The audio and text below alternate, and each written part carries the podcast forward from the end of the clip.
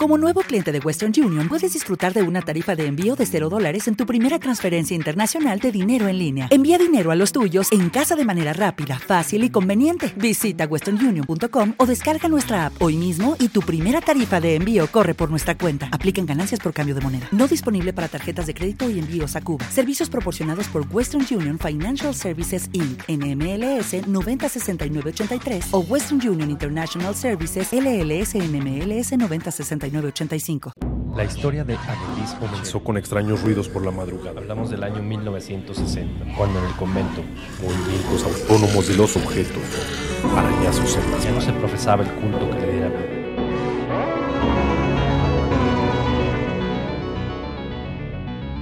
Hablemos de terror.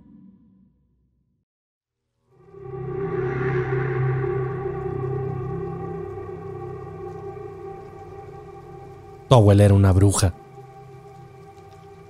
Gritaba en mi cara aquella anciana, para luego escupir a mis pies. Sus ojos se clavaron en mí como un puñal, llenos de odio, rabia. Me miraba fijamente, inerte, bloqueando mi paso por aquel pasillo que daba a la habitación de mi abuela. Un enfermero intervino en instantes. Tomó a la abuelita por los hombros y le habló algo al oído, llevándosela de vuelta a su habitación a paso lento. Sus gritos habían alertado al resto de las ancianas residentes. Muchas salieron a las puertas de sus recámaras a observar el escándalo, tímidas, asustadas. Nunca debí meterme en este trámite, me repetía una y otra vez mientras caminaba hacia aquella habitación. Si bien Retirar las pertenencias de mi abuela de este sombrío y repugnante asilo parecería solo un trámite post-mortem. Para mi familia significaba mucho más. Nadie, pero absolutamente nadie, quería hacerse cargo o guardar relación alguna con temas de ella, ni siquiera ahora estando muerta. Alguien debía hacerlo. Y creo que, dentro de toda la familia, era la más sensible o sentimental solo por poner un calificativo para tomar tal decisión. O al menos, tal vez la menos rencorosa, pese a todo el daño que nos causó. Esto, de cierta forma, me impulsó a representar a mi familia en el trámite. De no ser así, ni siquiera una digna sepultura y funeral hubiese tenido. La razón de tanta lejanía y abandono sonaría al unísono si les preguntáramos a los miembros de la familia. Mi abuela causó mucho daño en vida. Efectivamente, fue una bruja. Y de las malas. Para el resto parecería solo una anciana esquizofrénica y con Alzheimer, que no tenía raciocinio sobre sus actos. Solo nuestra familia sabe la verdad. Una verdad horrible que claramente justifica que haya venido a parar en este asilo, totalmente abandonada, sin siquiera recibir una visita en largos cinco años, viviendo sus malditos últimos días como se mereció. Al llegar a lo que era su habitación, me tomé unos segundos antes de entrar. Sabía lo que se venía. Tomé un respiro profundo antes de dar vuelta a aquella manilla de la puerta y proceder a empujarla lentamente. No muchos tienen la horrenda capacidad de ver a los muertos. El chillido de aquella vieja puerta abriéndose se hizo interminable. Apretaba mis ojos con fuerza. No quería abrirlos. Sabía que iba a verla. Siempre me ocurre así. Y esta vez no sería distinto. La puerta tocó fondo y el olor a muerte aún se sentía en aquella habitación, nauseabundo. La pestilencia bofeteó mi cara de golpe no tuve más remedio que abrir los ojos. Estaba oscuro. La luz del pasillo entró creando un sendero directo a su cama, desordenada, maloliente. Los escasos muebles aún estaban desparramados por el cuarto y la silla, la silla que utilizó para colgarse permanecía tirada, tal cual cayó aquella noche que decidió terminar con su vida. nadie había querido entrar. Luego de su suicidio, salvo algunos policías y el servicio médico legal, bastó despegar un poco la vista del suelo para ver sus pies, colgando, y parte de lo que era su camisola de dormir. Sus pies grisáceos y sus uñas desasiadas, largas y mugrientas, bastaron para hacerme temblar de miedo. El vaivén de su cuerpo, sumados al sonido de aquella cuerda improvisada que ató a su cuello, terminó por alejarme de aquella habitación para correr despavorida directo al baño, a vomitar. La directora del asilo me asistió amablemente. Al cabo de algunos minutos me llevó a su despacho, me ofreció un café y ordenó a uno de sus empleados que fuera por las pertenencias de mi abuela. Tu abuela no era muy querida acá. Fue lo primero que comentó para romper el hielo e intentar algún diálogo. Así parece, respondí, como manifestando no tener conocimiento de las hostilidades y situaciones que se vivieron durante su estadía. Sin embargo, la bienvenida de aquella anciana me dejó claro la popularidad que había ganado. Ella dañó a muchas de sus compañeras. Hay quienes sostenían que estaba poseída por el mismísimo demonio. Prosiguió con su relato y apreciaciones hacia mi abuela. Todas le temían, incluso algunos enfermeros. Nadie quería atenderla a voluntad propia. En muchas ocasiones tuve que exigir a los empleados la atención sobre ella.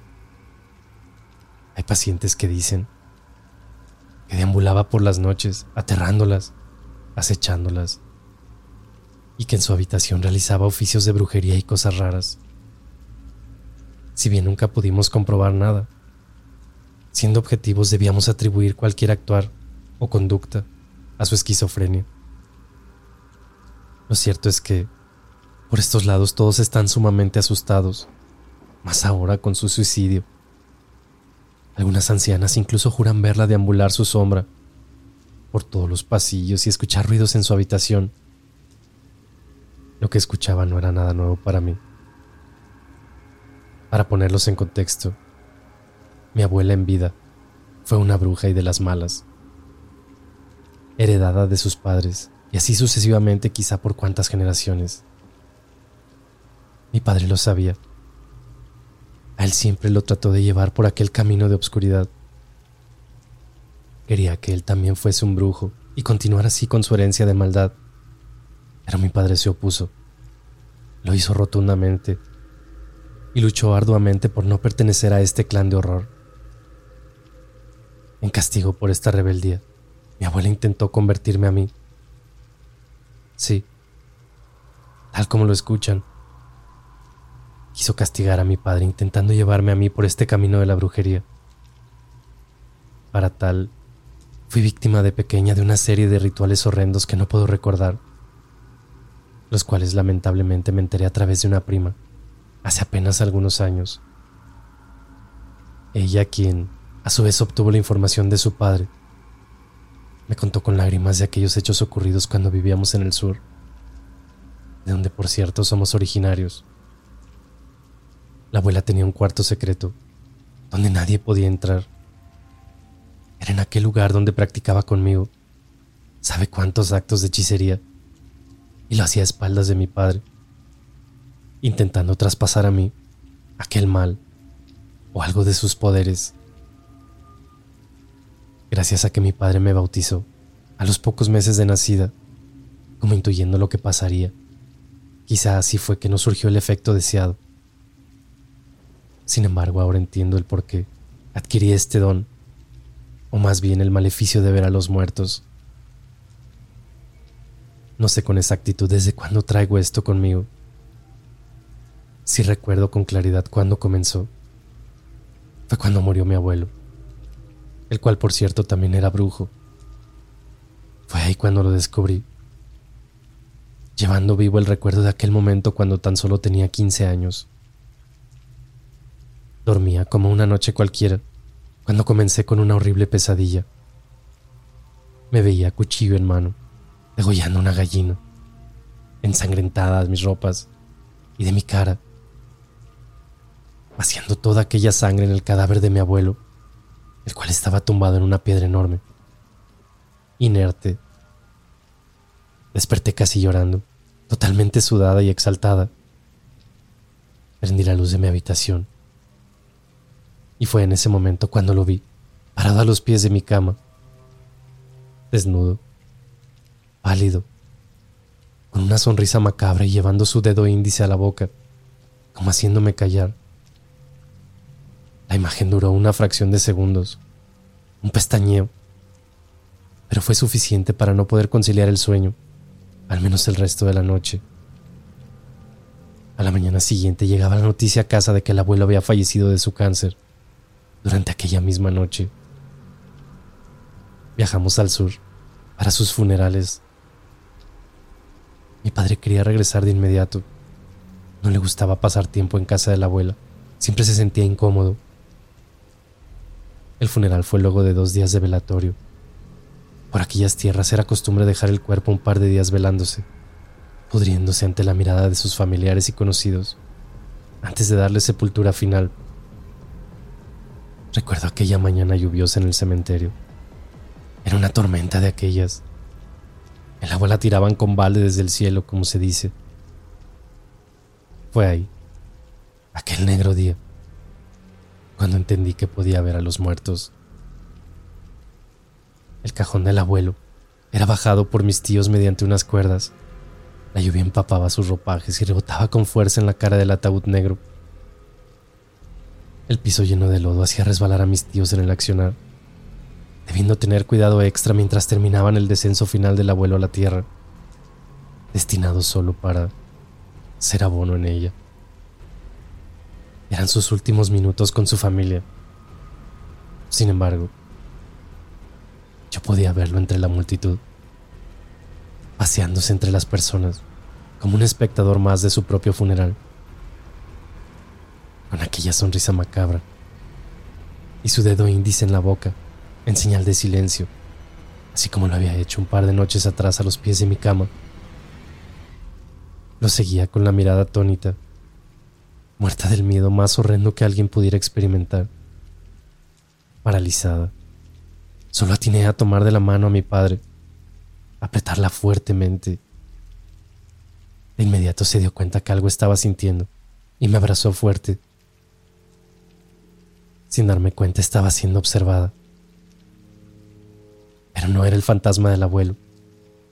Era ella, la abuela. No me había percatado de su mirada fija que sostenía desde ya varios segundos hacia mí. Cuando lo noté, dirigí mi vista hacia ella. Y fue cuando esbozó una leve y tan macabra sonrisa como la del abuelo. Como si supiera que podía ver al fantasma del abuelo. Tal vez ella también lo veía. Antes de regresar a la capital, mi padre tuvo una calorada discusión con la abuela y algunos de sus hermanos si bien no supe los motivos. Claramente guardaba relación con rencillas de siempre, con la oposición de mi padre a ser parte de estas costumbres familiares de brujería y el desapego a ella. Y eso fue lo que terminó por cosechar malas relaciones. La noche previa a nuestro regreso y antes de dormirnos, le pregunté a papá si había algún problema y por qué estaba discutiendo con la abuela. A lo que solamente me respondió, por nada, hija. No te preocupes, son cosas de grandes. Ya duérmete. Era imposible pegar un ojo después de los episodios en el funeral. Mi cabeza daba vueltas tratando de buscar alguna explicación racional. Convencerme de que era solo mi sugestión e imaginación. Me levanté al baño, el cual quedaba bastante retirado de la habitación. Aún recuerdo, hacía un frío tremendo no había traído ropa de dormir adecuada para este clima. Pasé a la cocina por un vaso de agua. Estaba nerviosa, no me sentía del todo bien. Mientras bebía, vi pasar una sombra por el pasillo de las habitaciones. Asusté de golpe al punto que casi dejé caer el vaso. Pensé por un instante que era mi padre, dirigiéndose al baño puesto que la única habitación desde donde apareció aquella sombra era la nuestra. No le di mayor importancia y regresé. Al llegar a la habitación, La puerta se encontraba totalmente cerrada. Yo no la había dejado así, la mantuve abierta al salir. Pero lo que más miedo me causó fue que mi padre dormía plácidamente. Aquella sombra claramente no fue él, en dirección al baño. Algo irrumpió en la habitación en mi ausencia. El resto de la noche no estuve exenta de situaciones extrañas. Intentaba dormir, pero había una sensación de inseguridad en mí que no lo permitía. Ruidos extraños y pisadas dentro de la casa. Oía gente deambulando que me impedían conciliar el sueño.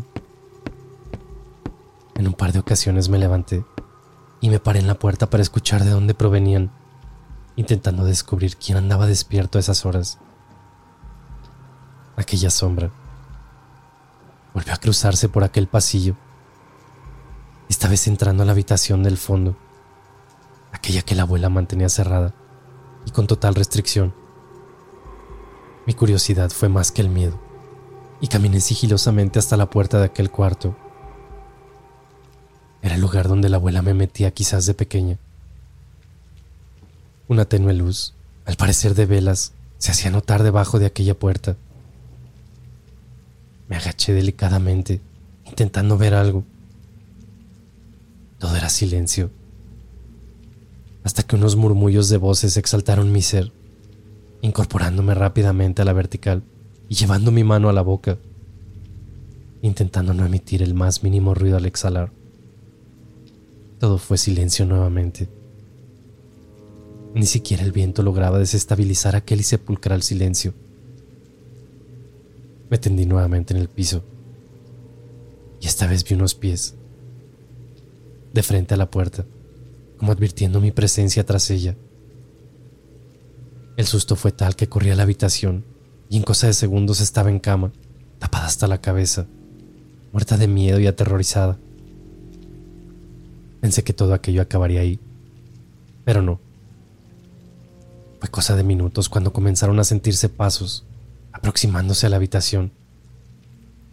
Lentos, a piel descalza.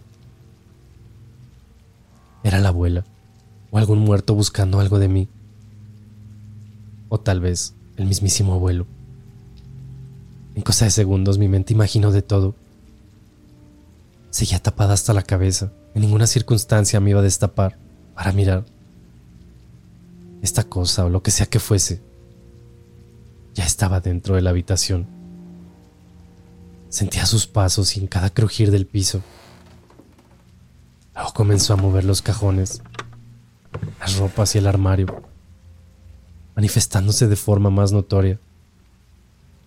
Fue ahí cuando no pude más y llamé a papá en voz alta, queriendo que despertara y avientara a quien estuviera en la habitación. Mi padre lanzó unos murmullos entre dormido mientras se volteaba en la cama.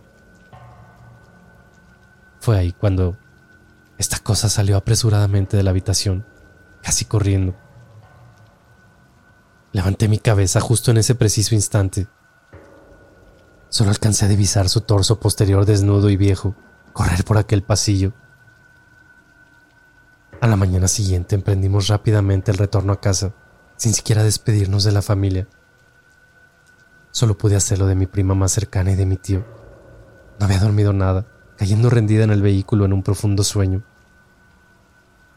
A las semanas, lamentablemente comenzamos a entender hasta dónde llegaba la maldad de la abuela, a vivir en carne propia el mal que podía ser capaz de infringir a su propia sangre.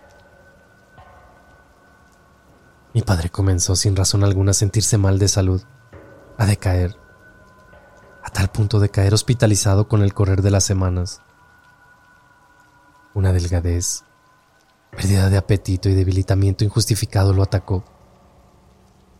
Esto ocasionó que perdiera su fuente de trabajo.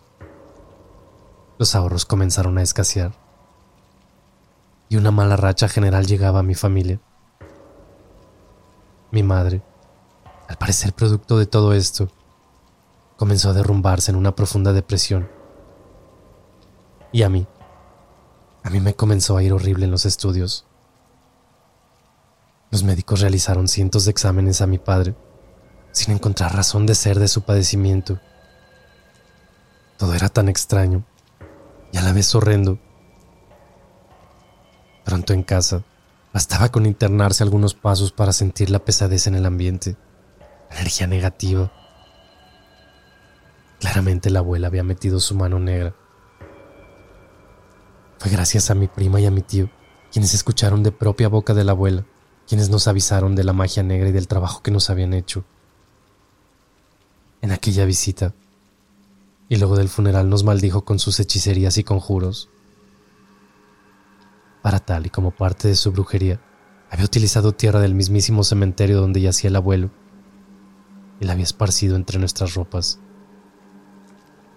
A ello complementó su maleficio, enterrando en las mismas tierras de los muertos una figura tipo vudú, hecha de ramas y amarrada con algunas lanas, envueltas con trozos de nuestras ropas.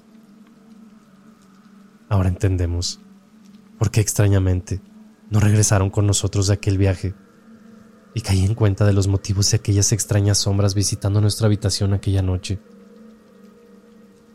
Cuando recibimos el llamado de mi prima, contándonos esta horrenda noticia, nos derrumbamos aún más. Mi prima, si bien tiene algunos dotes de bruja, tomó la sabia decisión de no hacerle mal a nadie y utilizar este don familiar con otros fines, como hacer tarot y ayudar a personas a contactar a sus fallecidos. Ella nos ayudó personalmente a limpiar la casa, en compañía de una persona que se dedica con más profundidad a estos temas. Gracias a ella y a varios rituales de protección y limpieza, fue que con el pasar de los días todo comenzó a volver a la normalidad y encontramos la paz. Mi padre recuperó su apetito y su salud. Comenzó su recuperación y estabilidad laboral. Mi madre, ya algo más tranquila, trató su depresión. Y todos en general, consciente de lo que nos había pasado y con lo que tuvimos que luchar y lidiar, logramos salir adelante. Desde aquel horrendo ataque, nos alejamos por completo de la familia, salvo de mi prima y de mi tío. El resto de la familia, luego de enterarse de aquellas asquerosas acciones de la abuela, comenzaron a darle la espalda. La familia no se toca, la familia no se daña, pero su maldad era tal que superaba cualquier pacto de sangre. Con los años y producto de su vejez, su salud comenzó a decaer. Fue diagnosticada con Alzheimer y unos cuantos trastornos más que ni su mismísima magia negra podría curar. La vida le hacía pagar todas sus atrocidades. Por otra parte, nadie quería ser responsable de su cuidado ni hacerse cargo de ella. Tal vez algunos seguían teniendo miedo, otros odio. Por lo anterior y luego de reunirse sus hijos, tomaron la sabia decisión de internarla en este asilo de ancianos, en donde pasaría sus últimos años de vida no exento de traer toda su maldad a este lugar, atormentar a sus residentes y causar más de algún horror y daño. En cuanto a mí, con los años logré controlar de cierta forma este don. Ya no le temo a los muertos como antes. Sí me cuesta hablar de ello, o mejor dicho, lo evito. Cuando lo hago por lo general, los muertos aparecen como atraídos por alguna energía que desprendo no importando la hora ni el lugar. Solo se manifiestan. A muchos no los conozco y es eso lo que más temor me da cuando aparecen. Ver el fantasma o almas de personas que en tu vida has visto. A cualquiera lo descompone. Quizás algún día me arme de valor e intente saber qué quieren o buscan de mí. El empleado apareció, luego de largos minutos con una enorme caja con las pertenencias de la abuela. Entró y salió con rapidez, como queriendo deshacerse rápidamente de aquella caja, dejándola caer abruptamente a mis pies y abandonado estrepitosamente la oficina de la administración. La directora me miró silente, como diciéndome, ya váyase, lleves esas cosas, no queremos nada más de ella por acá. Firmé algunos papeles como parte del trámite de rigor y tomé aquella pesada caja en dirección a mi coche. El peso de la caja hizo que se desfondara justo cuando intentaba meterla al maletero.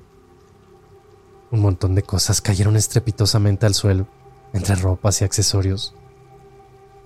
Pero fue aquella Biblia negra la que causó un escalofrío horrible por todo mi cuerpo, erizando mi piel. Todos en la familia sabían de aquel libro negro, resguardado bajo siete llaves, que siempre trajo consigo. Incluso enferma e internada no lo abandonó. Recordé en ese momento preciso las palabras de mi prima que escuchó de boca de la abuela aquella tarde cuando la abandonamos en este asilo. Ni muerta dejaré de atormentarlos por esto que me hacen. Tragué saliva y me quedé observando aquella Biblia oscura por algunos segundos. Comprendí que tal vez esto no terminaría aquí. Estábamos quizá destinados a seguir viendo a la abuela.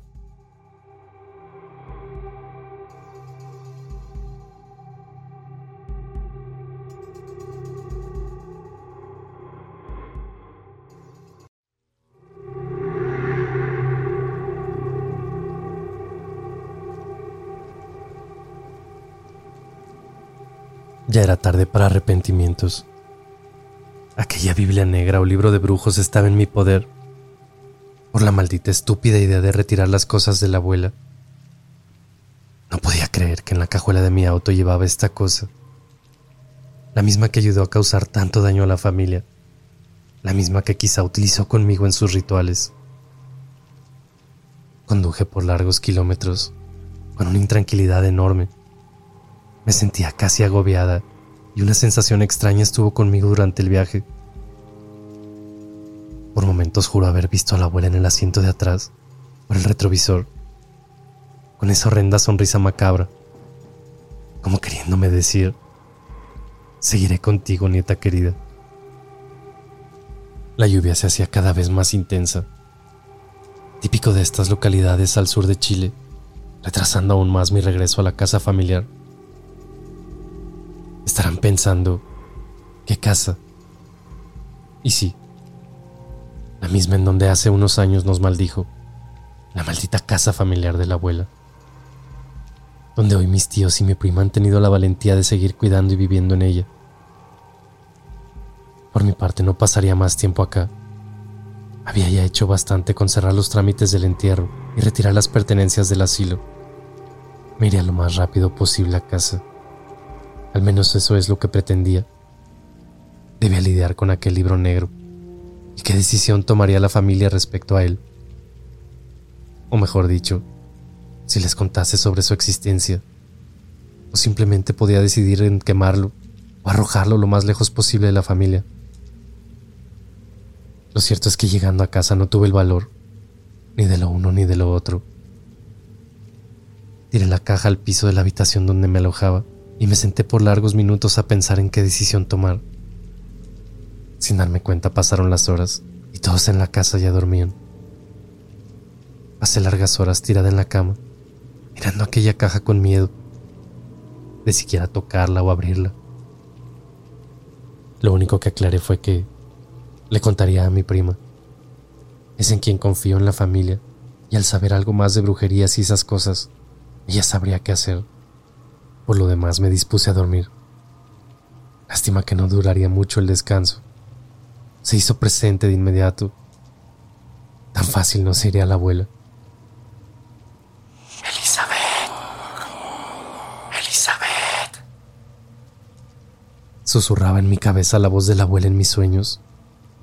Desperté asustada, sudada, con el corazón latiendo a mil. Me senté en la cama e intenté controlar mi respiración aceptar que solo era una pesadilla, pero no, estaba lejos de serlo. Los susurros siguieron retumbando en mi cabeza. Elizabeth. Elizabeth. Encendí rápidamente la lámpara y aquella maldita caja se había movido, quizás algunos metros más cerca de la cama, abierta. Quedé inmóvil, aterrada pero cuando comencé a sentir rasguños bajo la cama, como arañando el piso de madera, simplemente me descompuse. No sabía qué hacer, no podía moverme. Quería gritar, pero el miedo me lo impedía. Los rasguños no paraban, eran como garras raspando las tablas. queriendo hacer un agujero. Al cabo de unos segundos pararon y todo fue silencio. Silencio ensordecedor que se rompió con el zamarreo intenso de la cama y con mis gritos desgarradores saliendo de aquella habitación. Todos en la casa acudieron asustados a verme.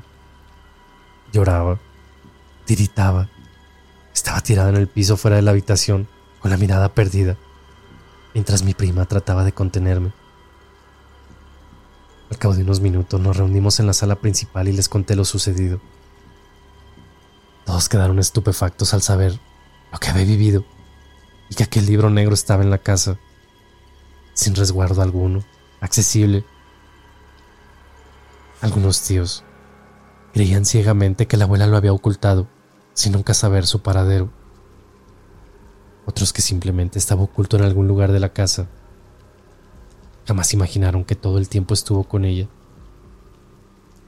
Mi prima comentó que también por las noches anteriores había sentido ruidos en la casa a medianoche pasos, alguien deambulando por la casa. Claramente sabían que era la abuela, que no descansaba aún, que nos atormentaría quizás por un buen tiempo, ya que su muerte no había sido natural y en paz, sino más bien violenta, y su agonía, ahí colgada, muy lenta. Mi tío Eduardo fue por la caja a la habitación, tirándola en medio de la sala de forma violenta preguntando qué haríamos con ella. Hubo algunos debates, ya que Cecilia, la esposa de uno de mis tíos, Juan, sugirió guardar las cosas en la habitación oculta de la abuela, aquella en la que nadie se atreve a entrar y menos tocar algo, aquella en donde solo el abuelo y ella accedían sin autorización. Mi tío Eduardo se opuso a tal y se ofreció a quemarla, a lo que mi prima se opuso rotundamente indicando que, por creencias obscuras y brujerías, es más bien sabido que es peor o que puede llegar a maldecir a quien intente realizar este acto. Claramente no había un consenso, pero en lo que todos estuvimos de acuerdo aquella noche es en que su espíritu estaba en casa y no nos dejaría en paz. Sin claridad y dejando la decisión para mañana, Regresaron todos a sus habitaciones, quedando acompañada solo con mi prima, con quien proseguimos platicando acerca de lo ocurrido en la habitación. Tenía muchísimo miedo. Todo había sido tan real que no pegaría una pestaña el resto de la noche. Gracias a Dios, mi prima siempre ha creído en mí. Ella también tiene el don de ver a los muertos y somos muy unidas. Me vio desesperada como nunca. Quizá por ello me propuso que, para no seguir con la situación, guardáramos la caja tal cual, con aquella Biblia negra en su interior, y la lleváramos al cuarto aquel de la abuela. Solo tendríamos que abrir aquella habitación de culto y tirar dentro la caja. Sería lo correcto para el bien de todos y eximir así de responsabilidades o decisiones al resto de la familia. Nos armamos de valor y caminamos por aquel pasillo de la casa en puntillas. Aquel cuarto estaba al final. Todos habían vuelto a retomar el sueño y no queríamos tener un segundo alboroto. Me temblaban las piernas y el corazón bombeaba más sangre de lo habitual.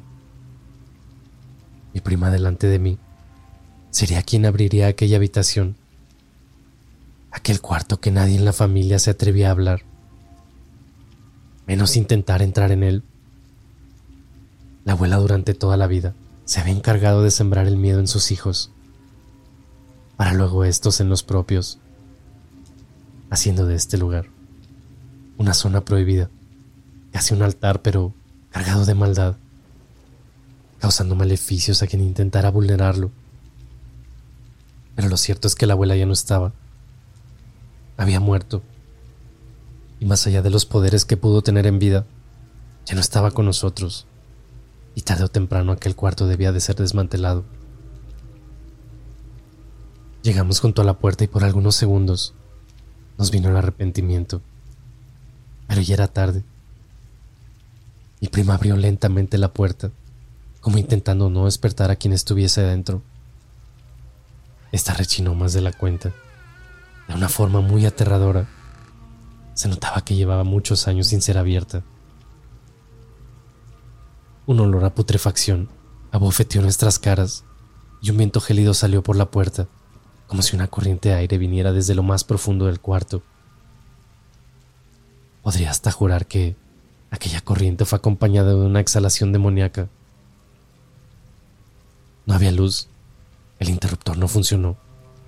Por ende mi prima fue por una linterna. Era horrendo el hedor de aquel cuarto, una mezcla de animal muerto y productos químicos. Llegaban hasta nosotras. Con cada paso, la pestilencia aumentaba.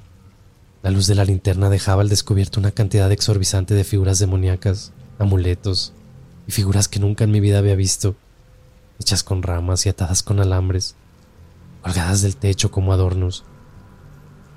Las telarañas no dejaban avanzar más. Los muebles no eran más que una mesa redonda y un librero junto a una de las paredes, también lleno de figuras. Muchas velas, revistas, ilustraciones y libros antiguos. Solo íbamos a tirar la caja. Sin embargo, ya llevábamos largos minutos anonadadas viendo aquel cuarto. Habrá sido todo el misticismo, aquel que existió de por vida. Tal vez ese fue el motivo de inspeccionar más de la cuenta. Quedamos boquiabiertas con aquel lugar.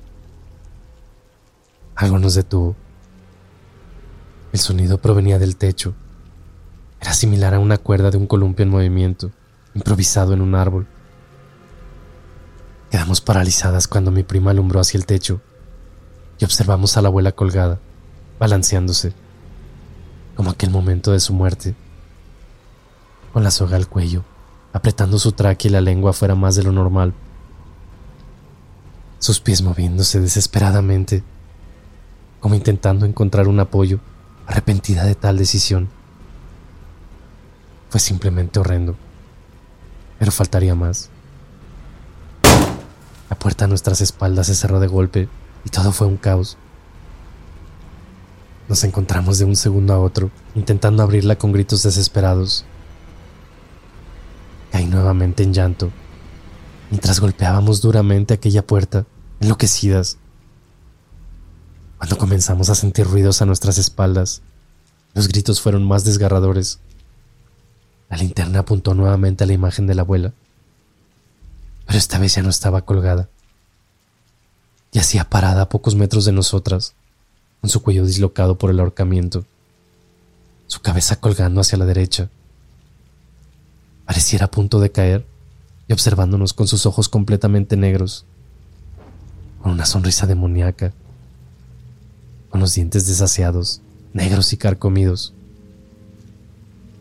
Extendió los brazos y corrió hacia nosotros, emitiendo horrendos gemidos. Cerramos los ojos y caímos al suelo en ese instante.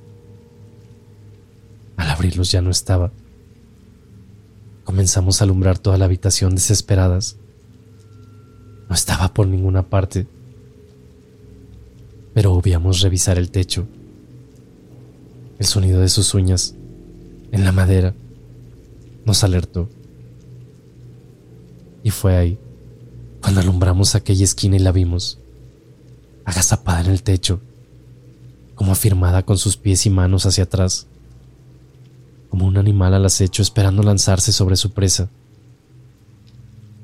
En ese justo momento, golpearon la puerta con fuerza. Eran mis tíos pateando la puerta la cual se abrió de golpe. Lo último que recuerdo fue ver a la abuela corriendo por el techo, como una araña, pero de espaldas, hasta perderse en la oscuridad de aquel cuarto. Recuerdo a mi tío, tomarme por los brazos y sacarme de ahí. Mi prima a duras penas salió arrastrándose y todo se vino a negro. Nadie sabía qué había pasado más allá de nuestros gritos y golpes a la puerta para todos. Nos habíamos quedado encerradas y fue nuestra responsabilidad por profanar aquel oscuro lugar de la abuela. Mi prima y yo nos guardaremos esta horrenda experiencia para siempre. A veces es mejor así, alejarse de la oscuridad. Claramente, Nunca más volvimos a visitar aquella casa.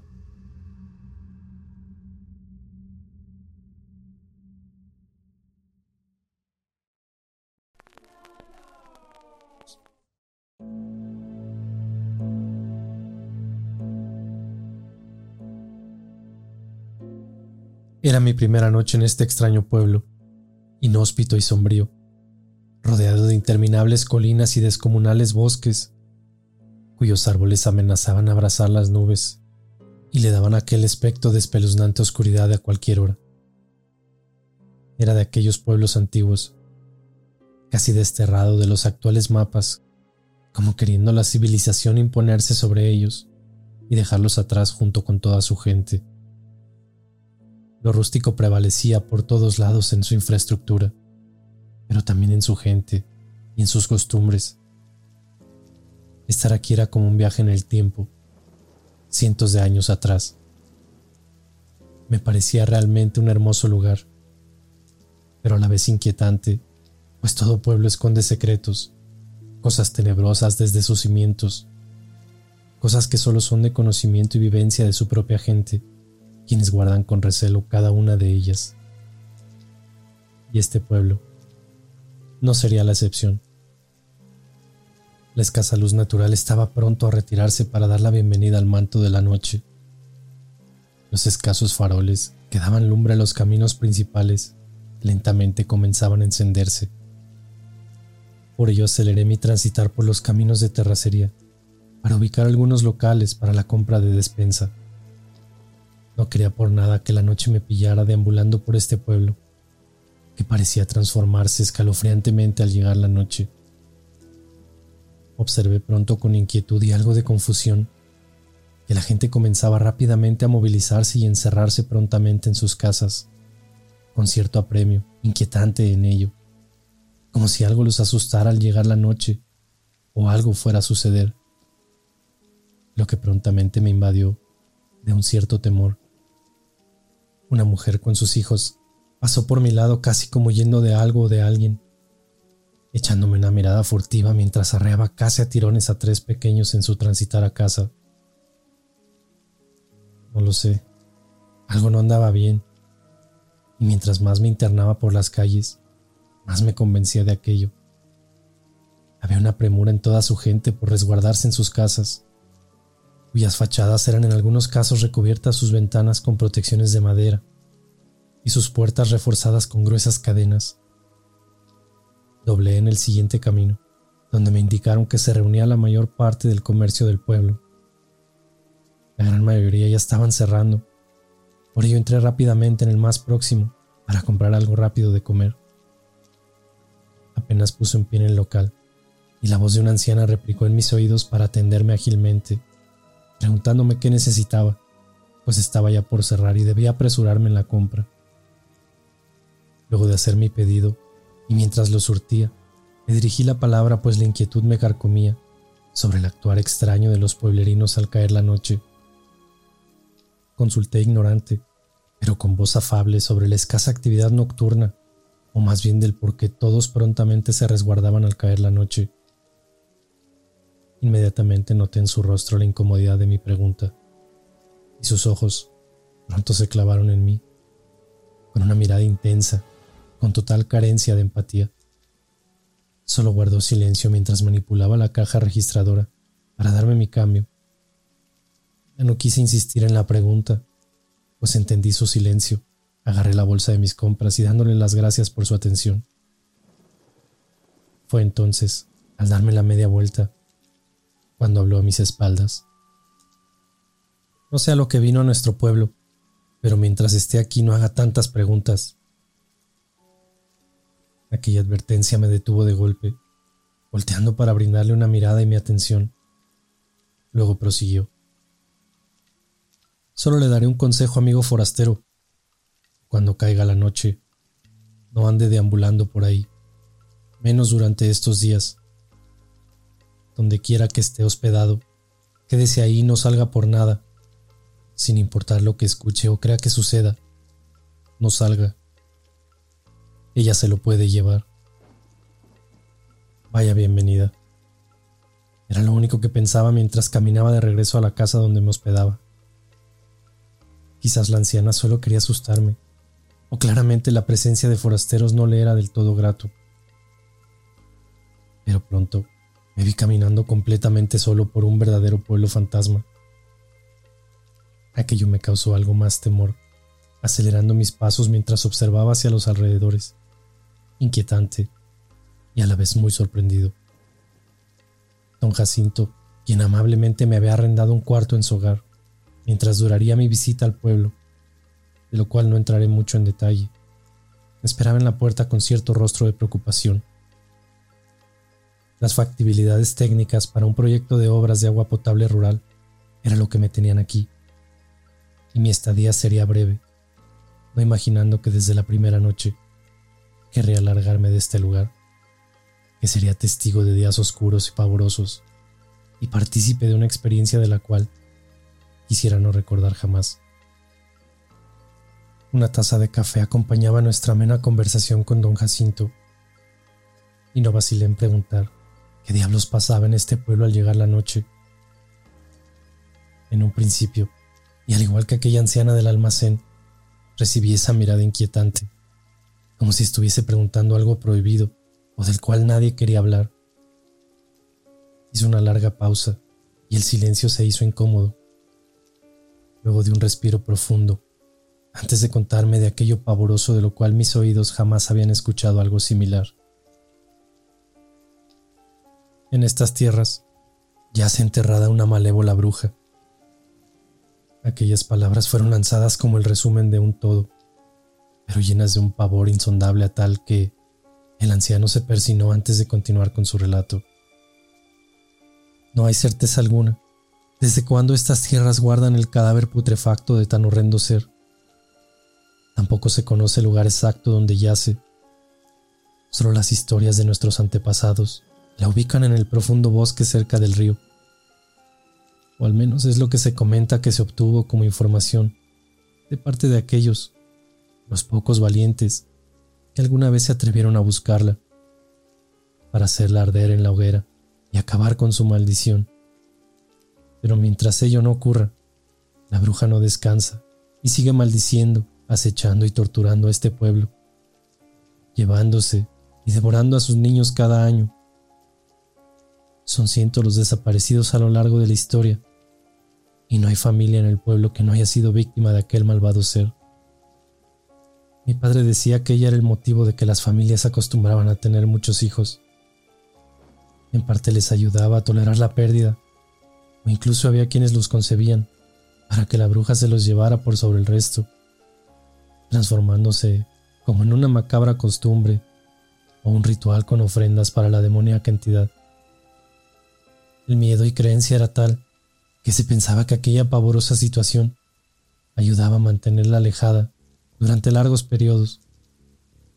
Con los años, en ese entonces un joven padre, Román, llegó a ignorar nuestra parroquia, lo que ayudó en parte a alejarla y protegernos. Todas las familias hicieron fila para darle el sacramento del bautismo a sus hijos, pues las creencias también apuntaban a que aquel ser buscaba devorar infantes cuya alma aún no le pertenecía a Dios. Pese a ello, con los años siguen desapareciendo niños y también adultos. La familia Melipán fue la última víctima de la temible bruja. Su bebé de tan solo 10 meses de nacido desapareció el año pasado. Eso es lo que se cuenta, pues pocos los conocen. Son los únicos habitantes cercanos a aquel bosque donde nadie se atreve siquiera a acercarse. El bosque que supuestamente guarda el cadáver de la bruja. Cuando el anciano terminó aquella espeluznante historia, esperaba alguna carcajada final, o al menos una sonrisa de su parte, y que me dijera que todo aquello era solo un mito, que tan solo era una leyenda del lugar y no debía asustarme. Pero en su rostro solo había miedo y a la vez tristeza al terminar su relato, lo que daba cuenta de la veracidad de ello. Luego levantó su pesado y cansado cuerpo y se sirvió otra taza de café en completo silencio. Por momentos no supe qué decir al respecto. Era todo muy espeluznante, y me costaba creer que un pueblo entero vivía eternamente escondido o con miedo a este tipo de seres, de los cuales yo la verdad nunca he confirmado su existencia. Don Jacinto se sentó nuevamente para proseguir su relato, esta vez mucho más atrás en el tiempo, cuando aquella bruja estaba viva. No hay certeza de cuándo se asentó la bruja en estas tierras. De lo que se cuenta, la describen como una mujer algo mayor que apareció de la nada, sin un hogar establecido, sin familia y nadie que pudiera confirmar su procedencia. Algunos decían que provenía del bosque o de alguna de las tantas colinas y que vivía en una de sus cavernas, oculta. Parecer se dedicaba únicamente a vender hierbas, supuestamente medicinales, recolectadas de los bosques y preparadas con hechicerías. Era habitual verla bajar a diario y deambular por las tierras ofreciendo sus productos con insistencia tal que comenzó pronto a molestar a los habitantes, pues ya ellos, fastidiados, comenzaron a ignorarla incluso echarla a la fuerza de vuelta al bosque. Fue esto lo que se dice que inició todo, pues luego comenzó a maldecir a todos quienes ignoraban su presencia, o que no compraban sus hierbas, o la expulsaban del pueblo casi a patadas. Fue de la noche a la mañana que la gente extrañamente comenzó a enfermar sin razón alguna u origen claro, algunos gravemente encontrando pronto la muerte. A otros le comenzó a escasear el alimento y sus tierras infértiles entregaban productos podridos o insípidos. Pronto el ganado comenzó a desfallecer y los pozos se contaminaron a tal que el agua se hizo imbebible. Fue ahí entonces cuando se comenzó a hablar del pueblo maldito por la bruja, expandiendo tales ideas por todos los lugareños, que no pasó mucho tiempo para que armas en alza fueran tras ella como la responsable de todo lo malo y toda la desolación que azotaba al pueblo. Se cuenta que quienes la encararon y le dieron caza en las colinas o bosques, le propinaron una violenta golpiza para luego colgarla de un árbol de los pies y lanzarme enormes piedras que destrozaban su cuerpo. Dicen que el castigo duró una tarde completa, que la obligaban a deshacer sus hechizos y maldiciones y la amenazaban con quemar viva, si es que ya no cedía. Así también si tenía intenciones de volver a poner un pie sobre las tierras. Aquel acto violento y carente de humanidad no tuvo la respuesta que todos esperaban. Poco a poco los partícipes de aquel castigo se enfermaron gravemente, sufrieron pérdidas familiares y los que lograron sobrevivir quedaron en la completa ruina. Estaban todos más malditos que el pueblo mismo y la gente comenzó a temerle con pavor a la bruja. Ya nadie se atrevía siquiera a mencionarla y el éxodo de muchos no se hizo esperar. Los valientes que se quedaron siguieron sus vidas con cautela y respeto sobre ella, llenos de pavor, orando a cada mañana para no ver a la bruja nuevamente, no fuera a descender de las colinas o emerger del bosque. Pero fue casi un año después, en un día de invierno, cuando dos pequeños hermanos regresaban a casa con extrañas figuras entre sus manos. Estaban hechas de ramas de árboles y amarradas con extrañas telas podridas, bañadas en sustancias repulsivas y asquientas, que emitían un fuerte olor Apestaban, pues. Regresaban de una tarde de juerga en el bosque, a donde se habían escapado, sin permiso de sus papás. Al ser encarados sobre la proveniencia de aquellas figuras demoníacas y macabras, relataron del encuentro con una extraña anciana de ropa sucia y maloliente, que les invitó a recorrer los bosques y a conocer su casa, la cual resultó ser, según el relato de los niños, una tenebrosa caverna. Pero no eran solo aquellas figuras. Con horror su madre encontró extraños símbolos en sus cuerpos, realizados con algún tipo de ungüento negro y asquiento. Eran sin duda para todos símbolos de brujería, y a la mañana siguiente se confirmaron, cuando los dos muchachos se enfermaron de una terrible fiebre de origen desconocido. El horror había vuelto nuevamente, y pese a que nadie quería hablar de ella, el ataque a los pobres muchachos lo cambió todo. El pueblo se envalentonó en un impulso de odio y justicia, y en cabildos que no se hicieron esperar, decidieron nuevamente ir por ella, esta vez dispuestos a quemarla viva.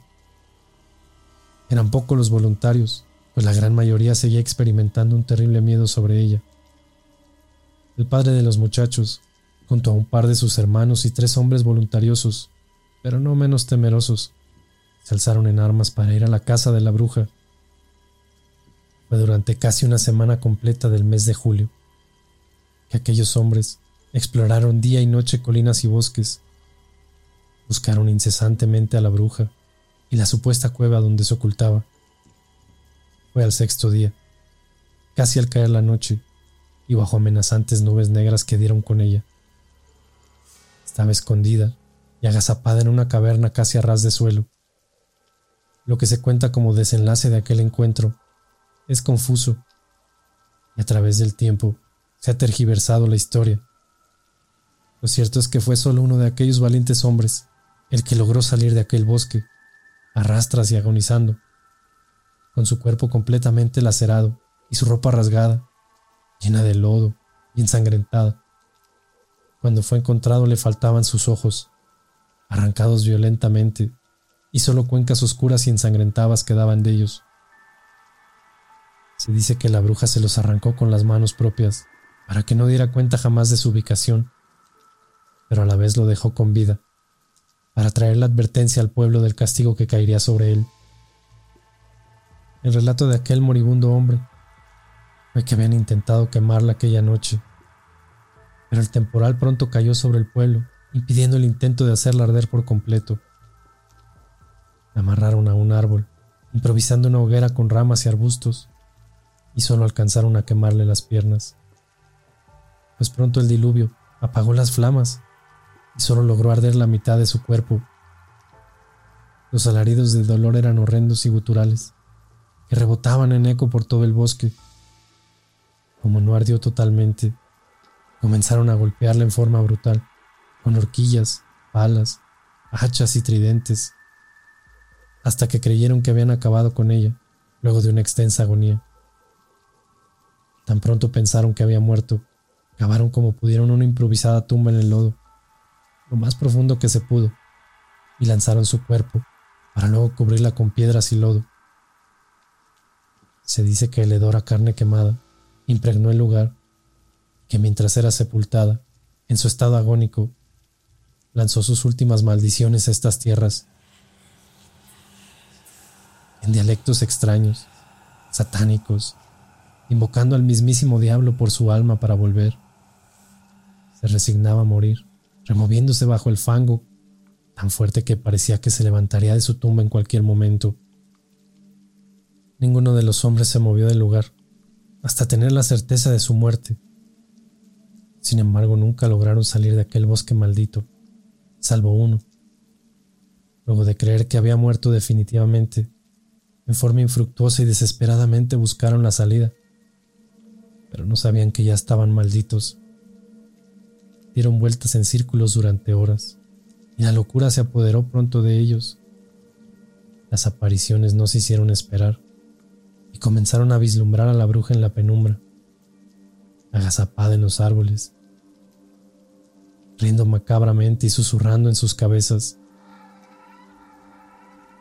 Fueron desapareciendo uno a uno, de forma inexplicable, hasta dejar solo a un hombre con vida, a ese al que le arrancaron los ojos brutalmente, castigándolo y dejándolo en las afueras del bosque, solo para traer el mensaje al pueblo. Es esta la horrible historia de este pueblo maldito es la causa de que todos los años, durante una semana del mes de julio, aparezca a cobrar venganza, a llevarse a nuestros hijos como una ofrenda. Es el pago por aquello que le hicimos. Muchos han ido tras su tumba para terminar el trabajo y hacer arder su cuerpo, esperanzados que con ello acabe nuestra maldición. Absolutamente nadie ha podido dar con la tumba como para profanarla. No muchos se atreven tampoco a pisar el bosque. Preferimos entonces encerrarnos durante aquellos días, proteger las puertas y ventanas y cobijar a nuestros hijos durante toda la noche. Cerrar los ojos y rezar. Rezar toda la noche para que no entre a nuestras casas. mientras la escuchamos gritar desde el bosque, anunciando su llegada. Luego sus pasos por los techos y su presencia por las calles, esperando que no logre llevarse a ningún niño. Hoy es la primera noche de seis y es hora de acostarnos y rezar. Concluyó con ello su relato. Tremenda historia tiene este pueblo, pensé, mientras intentaba conciliar el sueño minutos más tarde. Cada pueblo tiene sus historias. No sería más que eso. Quería convencerme de aquello, pese a que jamás en mi vida había escuchado un relato tan escalofriante. Pronto caí en sueño, pero el ensordecedor silencio de la noche se interrumpió abruptamente con horrendos gritos que me dejaron sentado en la cama, completamente sumergido en un miedo indescriptible.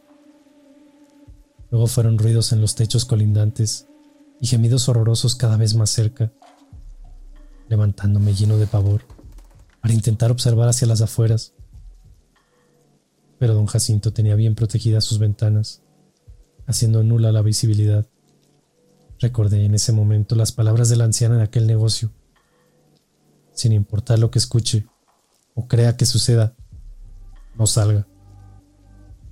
Los espantosos lamentos y ruidos duraron un par de horas.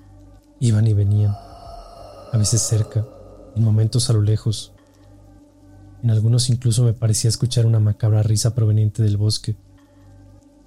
En resumen, no logré dormir casi nada. Me levanté muy temprano por la mañana. Tenía la primera reunión en un terreno con los ingenieros, parte del proyecto por el cual había venido a parar a este lugar. Al salir de la casa, el frío me dio un golpe y un vaho salió de mi boca, frotándome las manos, aprovechando aquel aliento cálido sobre ellas. Observé a mi alrededor mientras emprendía el rumbo y un grupo de personas llamó mi atención. Unas cuantas casas más hacia el norte un tumulto de mujeres y hombres se reunía frente a una de ellas, en donde un par de hombres sobre el techo parecían realizar reparaciones. Al pasar frente a ellos no aguanté la curiosidad y me acerqué con actitud de socializar. Don Jacinto era parte de la aglomeración. Al verme me levantó la mano. Buenos días. Hoy comienza con su trabajo, preguntó el anciano quien al parecer ayudaba con los arreglos del techo. Así es, don Jacinto. ¿Pasó algo acá? ¿O por qué están todos reunidos? Pregunté con curiosidad y en voz un poco baja, para no tratar de ser tan entrometido frente a los demás.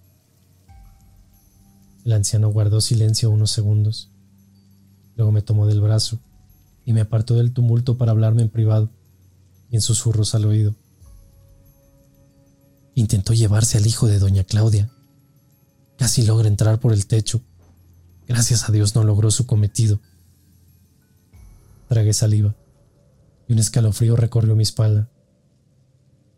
Aquella mujer abrazaba a su hijo fuertemente, mientras que un anciano padre román le daba consuelo y atención. Su cara reflejaba un enorme pavor. En ese momento, supe que se vendrían días oscuros siniestros, que tal vez presenciaría cosas que pocos han visto en su vida. Tal vez me toparía con una verdadera bruja. Había sido solo la primera de varias noches.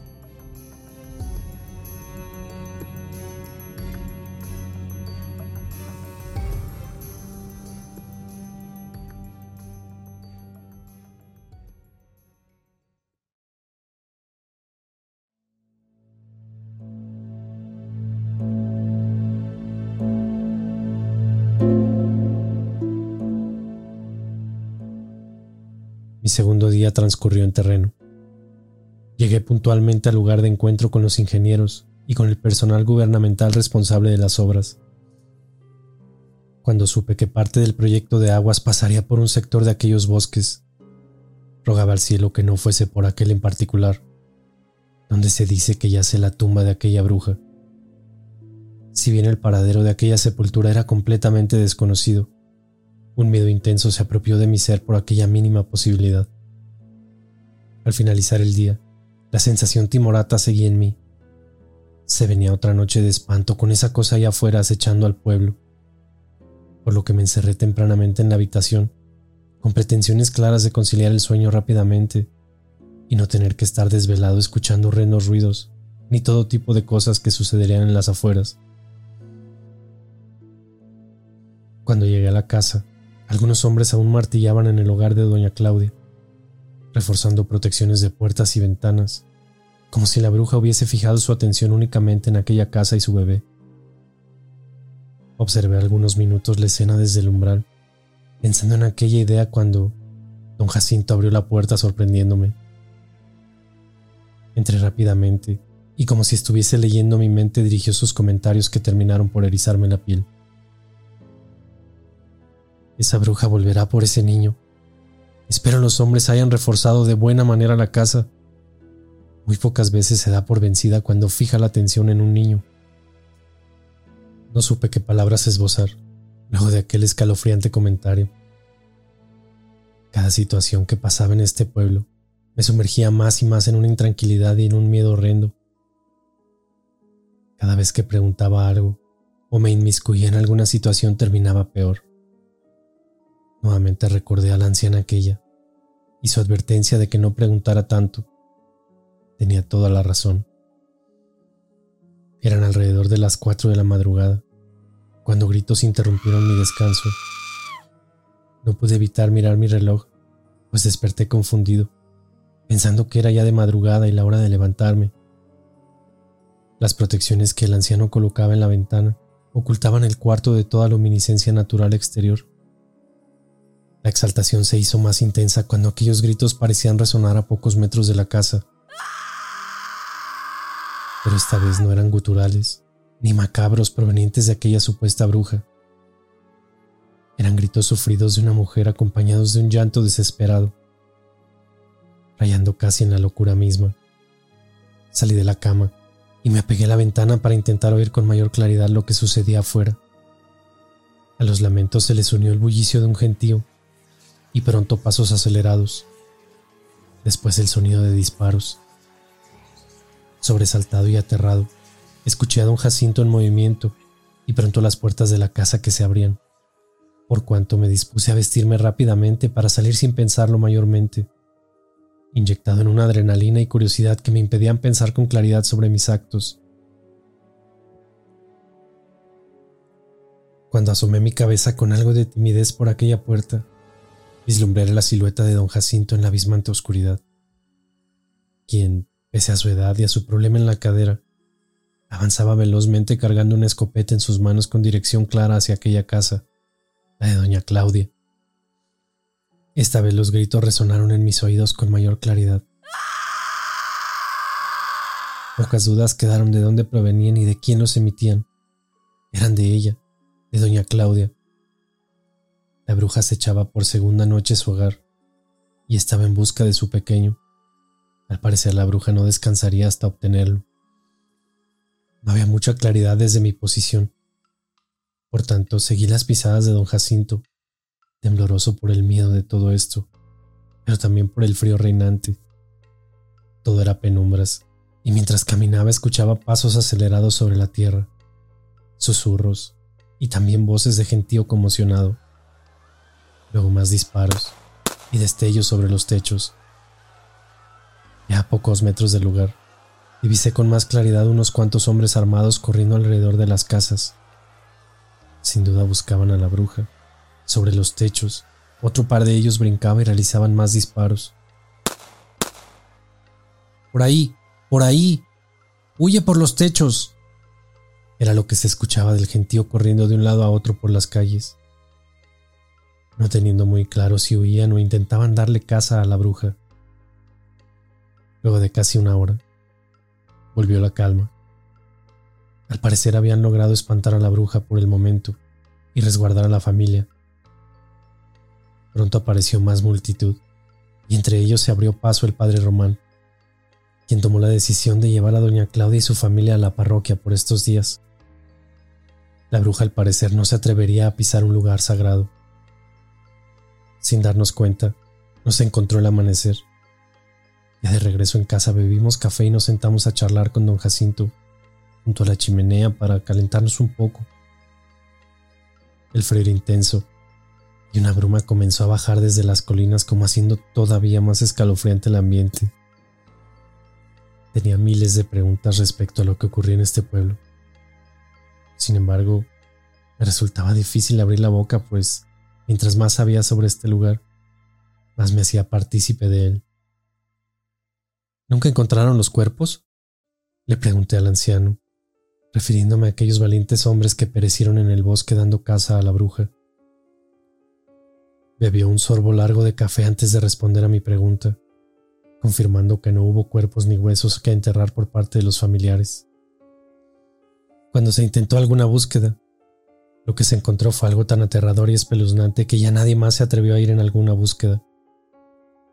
Colgando de un árbol, y a pocos metros de internarse en aquel bosque, el pellejo aparentemente de un cuerpo humano se mecía desde las ramas putrefacto y rodeado de un enjambre de moscas. Era una clara advertencia de lo que nos esperaba si íbamos por ella. Créame amigo, han pasado casi 200 años y nadie siquiera piensa en intentarlo, concluyó el anciano. Cuánta barbaridad arrastra desde siglos este lugar. Me costaba creer que aún existan lugares aferrados a su pasado y a creencias de este tipo, asumiendo que siguen malditos de por vida. Si bien había sido espectador de extraños y confusos sucesos, Parte de mí seguía sin convencerme del todo de la veracidad de aquella bruja. Más bien me parecía una especie de leyenda rural que originaba una psicosis colectiva. Bastaba que alguien confundiese algún ruido o una sombra para desatar la histeria colectiva y el terror. Pero había también escuchado cosas horribles, de origen indeterminado desde la primera noche. Tal vez la psicosis y el temor están en el aire, y se respiran por cada rincón de este maldito pueblo. Me mantuve aletargado casi toda la jornada.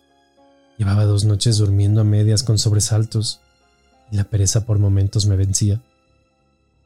Me reuní con Diego, el ingeniero y especialista con quien iríamos a terreno mismo para revisar las factibilidades técnicas del proyecto, incluyendo el impacto ambiental. Haría después de eso emitir con prontitud los informes pertinentes en el trayecto revisé los planos, notando con sorpresa que nos internaríamos por aquellos bosques junto a un río. Un escalofrío me abordó de pies a cabeza y un vacío en la boca del estómago y sequedad en mi garganta me obligó a beber agua de inmediato. De forma muy sutil y casi a modo de comentario, le hablé a Diego sobre las siniestras creencias de este pueblo y de la bruja aquella. Inmediatamente se echó a reír y me respondió que por estos lados está lleno de lugares con ese tipo de creencias. Solo un par de kilómetros recorrimos en la camioneta y pronto nos detuvimos. El camino debía seguir a pie hasta la ribera del río, atravesando un par de kilómetros del espeso bosque. Mis piernas flaquearon a tan solo metros de iniciada la caminata y sentí como que una oscuridad antinatural cubría el lugar que no era precisamente originada por los altísimos árboles que cubrían casi en su totalidad el cielo gris. Algo no andaba bien con este lugar. Era demasiado silencio y oscuridad. Ni siquiera la brisa se hacía presente. Cada hoja y vegetación yacían inmóviles. Para Diego, era solo un bosque más. Para mí era un lugar completamente aterrante y cargado de una energía siniestra y pesada e incluso me ocasionaba un cansancio normal. Hasta el aire mismo. Lo sentía diferente. Diego no paraba de hablar de tecnicismos, pero no estaba atento a ello. Me detuve intempestivamente y le pedí que guardara silencio para preguntarle si sentía o percibía el cantar de pájaros o alguno de los habituales sonidos de la flora y fauna típica de estos lugares. Me miró con extrañeza al inicio por mi pregunta, pero al guardar silencio absoluto y observar a nuestro alrededor, comprendió de lo que le hablaba, ratificando con cierto temor que había un silencio anómalo y una extraña carencia de vida silvestre. ¿Sientes? Mejor dicho, ¿te has dado cuenta de que no se siente nada? Fue lo que le pregunté, mientras nuestras pupilas seguían recorriendo el lugar y pronto las dirigimos hacia las alturas de los enormes árboles que nos rodeaban. Cayó en cuenta que ni el propio río se sentía, pese a estar ya a menos de un kilómetro de distancia de él. Nos quedamos unos segundos perplejos y sin tener una explicación lógica sobre tal. Avancemos, no vaya a ser cosa de que nos salga una bruja, comentó irónicamente, esbozando una estúpida sonrisa, pero en el fondo también tenía miedo. Caminamos con sigilo, poniendo atención a nuestro entorno hasta que pronto logramos percibir el río, dándonos un pequeño alivio. Minutos más tarde, comenzábamos nuestras labores. El día transcurrió entre cálculos e inspecciones a largos kilómetros de la ribera. Sin darnos cuenta, eran ya más de las cinco de la tarde, y por estos lugares en invierno la noche cae más pronto de lo habitual. Nos apresuramos para concluir la jornada y no tener que cruzar el bosque en las penumbras, pese a que contábamos con equipamiento adecuado para enfrentar la noche y el frío.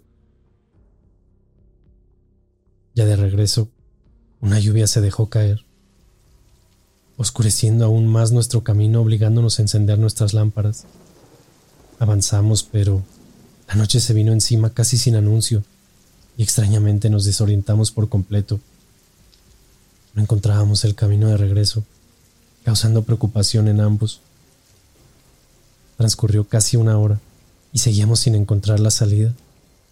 Pronto la desesperación y el miedo se apoderó de nuestras pobres almas intentamos pedir ayuda por radio. Extrañamente, nadie captaba nuestra señal en ninguna frecuencia y la brújula tampoco parecía orientarnos. Era como si diéramos vueltas en círculos en este interminable bosque. Empapados por el temporal, caminamos infructuosamente en distintas direcciones, deteniéndonos en momentos y volviendo sobre nuestros pasos. En otros simplemente nos desviábamos obedeciendo a la brújula que parecía que estaba confabulada con el bosque para impedir nuestra salida. Exhaustos, casi sin aliento, nuevamente llegamos junto al lecho del río, comprendiendo de que la posibilidad de estar extraviados era muy cierta. Decidimos probar por la ribera, avanzando hasta toparnos con algunos de los lugares donde habíamos estado durante el día y que nos orientaran de mejor manera pero el río tampoco nos llevó a ninguna parte. Y pronto tuvimos que asumir que estábamos completamente perdidos. En instantes, y sumidos en la desesperación, paramos a tomar algo de aliento y aclarar nuestras ideas. Diego golpeó la brújula un par de ocasiones y luego sonrió alzando uno de sus brazos en dirección hacia el bosque, como fijando esta vez con toda certeza nuestra posición norte y con ello la posible salida. Emocionados por aquello, reanudamos nuestra marcha en medio del temporal que se desataba con toda su furia. Los truenos retumbaban y el viento que escaseó en un comienzo ahora azotaba incesante, abriéndose paso por entre los árboles. Caminamos largos minutos y poco a poco aquella ilusión de ir en la dirección correcta se fue apagando. Árboles y más árboles eran el panorama en nuestro horizonte y donde se suponía que encontraríamos prontamente una salida, solo había un manto de oscuridad interminable. Había pasado mucho tiempo y el temporal no daba tregua alguna. Decidiendo que tal vez lo mejor era refugiarnos y aguantar al menos hasta que cesara la lluvia. Fue así como dimos con una pequeña elevación en el terreno, junto a un inmenso árbol. Su tronco tenía un grosor inusual para el resto y su ramaje tan espeso parecía minimizar el temporal a sus pies. Sus raíces laterales eran de igual tamaño y parecían ser la causa de la elevación del terreno. Fue al acercarnos que aquel agujero cavernoso y negro como el abismo apareció frente a nuestros ojos, rodeado de una espesa vegetación que parecía ocultarlo a simple vista. Parecía ser una especie de cueva subterránea, creada naturalmente por las raíces del gran árbol que se elevaba imponente sobre el lugar. Era perfecto para cobijarnos del temporal, pero la posibilidad de pertenecerle a alguna bestia o animal del bosque era muy cierta. Debíamos cerciorarnos de aquel peligro antes de intentar pasar la noche en él. Diego se arrimó valientemente, linterna en mano, a la boca oscura de aquel agujero para inspeccionar y prontamente seguí sus pasos, Temerosamente, un hedor repulsivo y putrefacto nos abofeteó al instante, llevando nuestro antebrazo a la nariz. El hedor a muerte y carne corrompida, de lo que supusimos debía ser carroña, parte del menú de algún salvaje animal que lo habitaba. Pero cuando nos adentramos más, la luz de nuestras linternas iluminaron el hueco húmedo y oscuro. Cientos de huesos apilados y otros desparramados quedaron a la vista, entendiendo que aquel lugar era más que el refugio de un simple animal. Estupefactos observamos como restos de cráneos, partes de mandíbula un sinnúmero de restos humanos se dispersaban en el agujero. Se nos heló la sangre al instante, pero la locura y el pavor se hicieron presente cuando notamos que aquellos restos óseos eran de tamaños muy pequeños, en su mayoría como de niños, algunos incluso parecían ser de infantes recién nacidos. Dios mío, me persiné al instante al darme cuenta de dónde estábamos realmente. Con toda esta locura por salir prontamente del bosque, había olvidado lo más obvio, aquello a lo que más le temía de este lugar. Calé por la chaqueta a Diego consumido de un pavor indescriptible, obligándola a salir rápidamente del lugar. No había duda alguna para mí.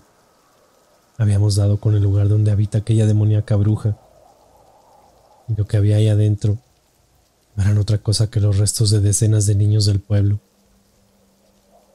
Era aquí donde los trasladaba, para chupar sus vidas por sus molleras y luego devorar su carne corrompida para seguir manteniéndose con vida.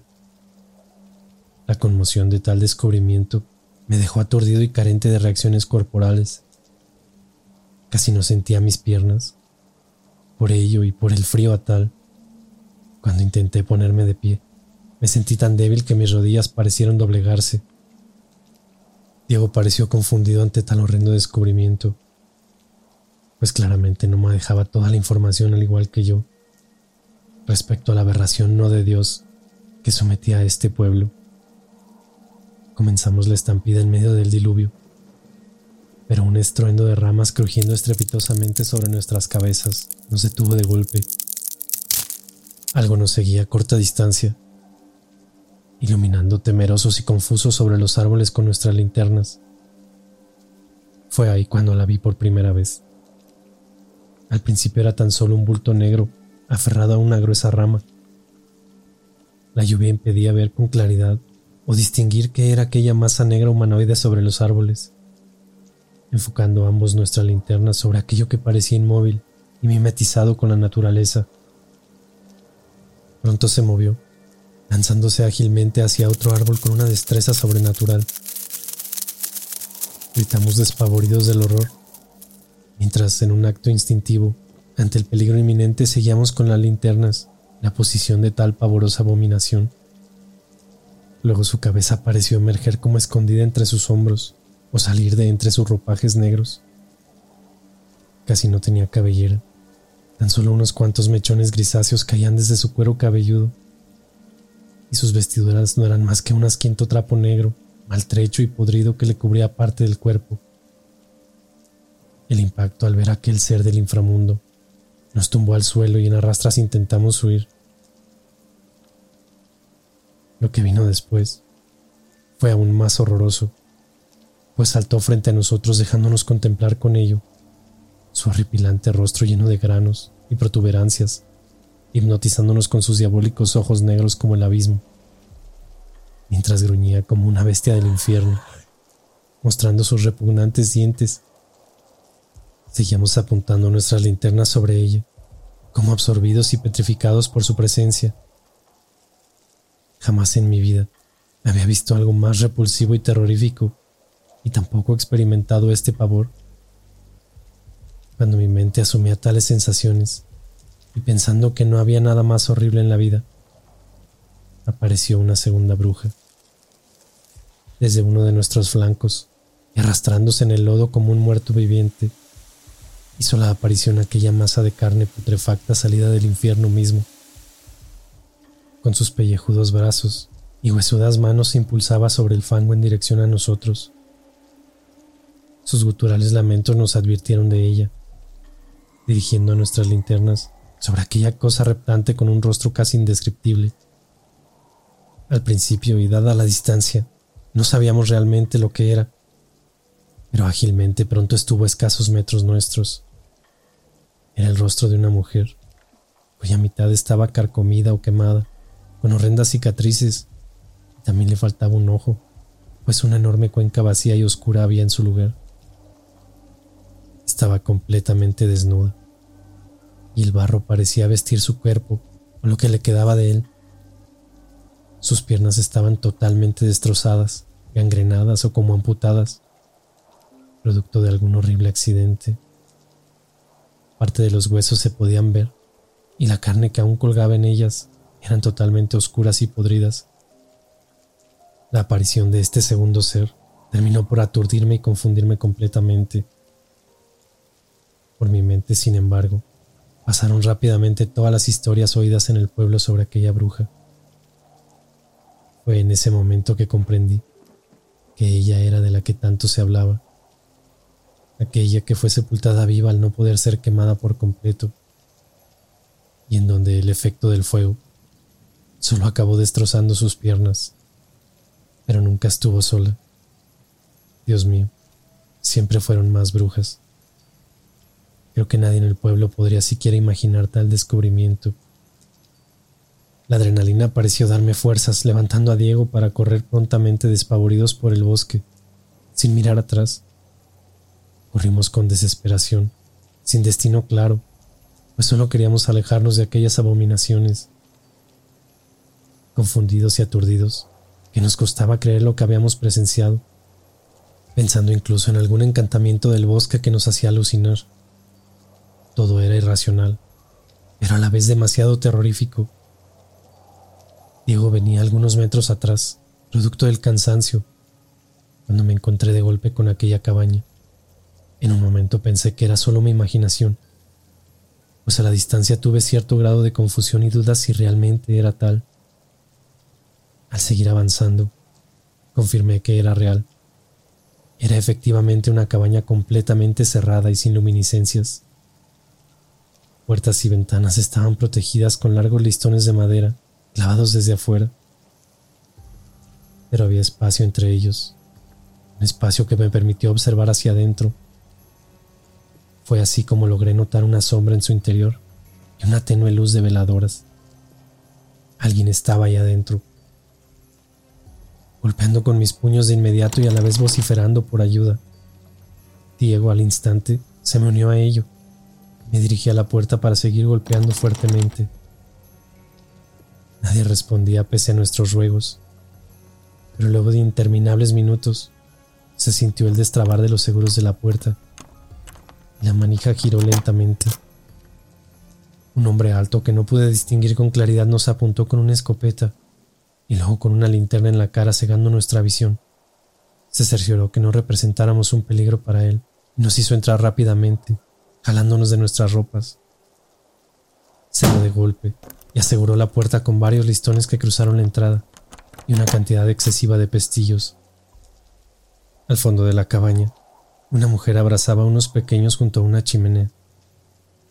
Eran cuatro niños de distintas edades, en donde el mayor no debía tener más de doce nos observaron asustados, pero no más de lo que nosotros estábamos. Exhaustos y con el corazón en la boca, nuestras palabras solo salieron para agradecer por habernos abierto y por brindarnos protección. Luego el hombre habló. Se toparon con ellas, ¿verdad? Dijo con una voz ronca, mientras observaba por una de las ventanas hacia el bosque. Deben ser muy estúpidos para quedarse atrapados en este bosque de noche. Y luego por estas fechas. De seguro no son ni de por aquí. Tienen suerte. Por lo general no dejan que nadie salga con vida del bosque. O al menos no sin consecuencias nefastas. Ellas nos quitaron a nuestro último bebé, dijo con desazón y tristeza. Claramente se refería a las brujas. Claramente ellos eran la familia Maripán. Luego de aquella breve pero clara interacción, nos arrimamos junto a la chimenea intentando calmar la hipotermia. pero con los minutos junto al cálido fuego. Era el miedo, el que nos seguía haciendo tiritar. Algo vislumbró a aquel hombre en las afueras, ordenando rápidamente a su familia descender a una especie de refugio entregándoles un escalofriante mensaje. Ya llegaron, están afuera. Mientras abría una compuerta en el piso y uno a uno comenzaron a bajar con sigilo. ¿Saben usar armas? Nos preguntó luego de asegurar a su familia, mientras sacaba una desde un armario. Diego era joven y había hecho su servicio militar hace solo un par de años, por cuanto tomó aquel rifle con decisión. Mantengan los ojos bien abiertos. Ya no se arriman mucho por acá, pero si nos descuidamos, no dudarán en intentar llevarse a otro de nuestros hijos. Pero no se preocupen, no podrán entrar. No había caído en cuenta que centenares de cruces de distintos tamaños adornaban las paredes de la morada.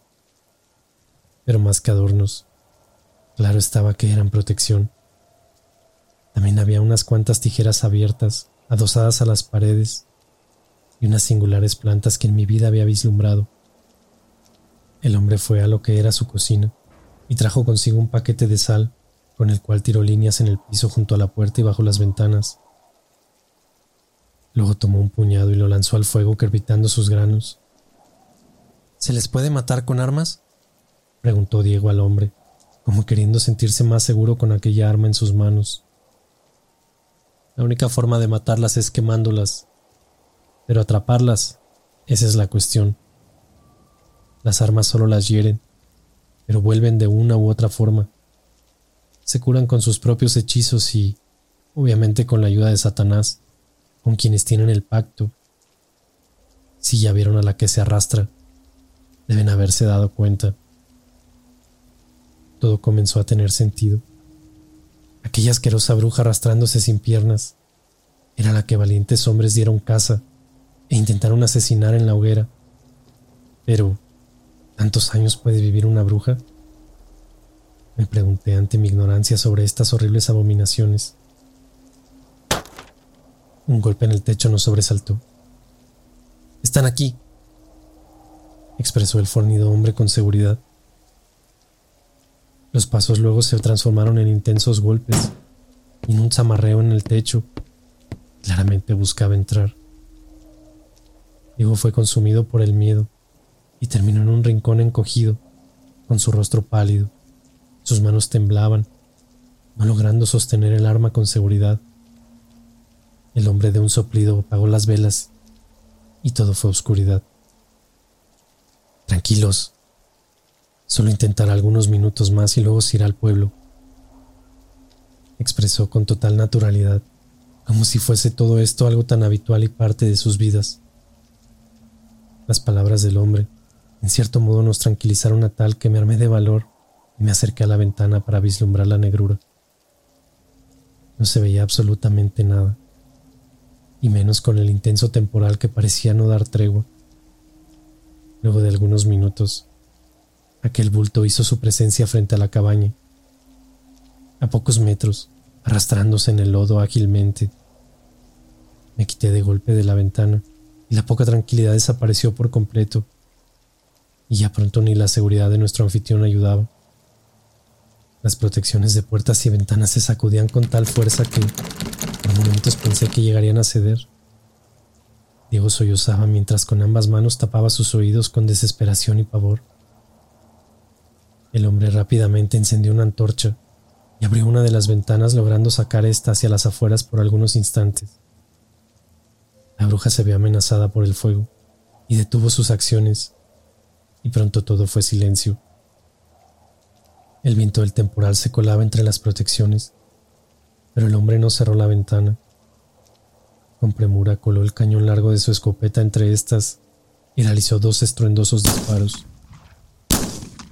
El fuego y las detonaciones surgieron efecto, y las brujas entendieron el mensaje desistiendo prontamente mientras el hombre a viva voz les amenazaba con quemarlas vivas. Me confundí con aquello. Al parecer estas entidades reaccionaban con inteligencia y podían entender el dialecto como cualquier ser humano racional. Ya se van, aseveró con voz fuerte y tranquilizadora para nuestros oídos. Me acerqué con ello a la ventana, como queriendo ratificar aquello. Lo que observé fue tan grotesco como todo lo que había visto durante esta terrorífica noche. Efectivamente, las brujas se retiraban cargando cual bulto era a la que no tenía piernas, brincando sobre los árboles con una destreza anómala para perderse en la oscuridad. Aquella noche se hacía eterna y el amanecer parecía nunca llegar. La lluvia cesó en algún momento de la noche, pero el cansancio me tumbó en un sueño profundo que no me di cuenta de aquello. Diego me sacudió despertándome un poco confuso y exaltado. La luz natural de un nuevo día penetraba la cabaña, y en la mesa aquel hombre bebía una taza de café y nos observaba con una mirada furtiva e incómoda de nuestra presencia.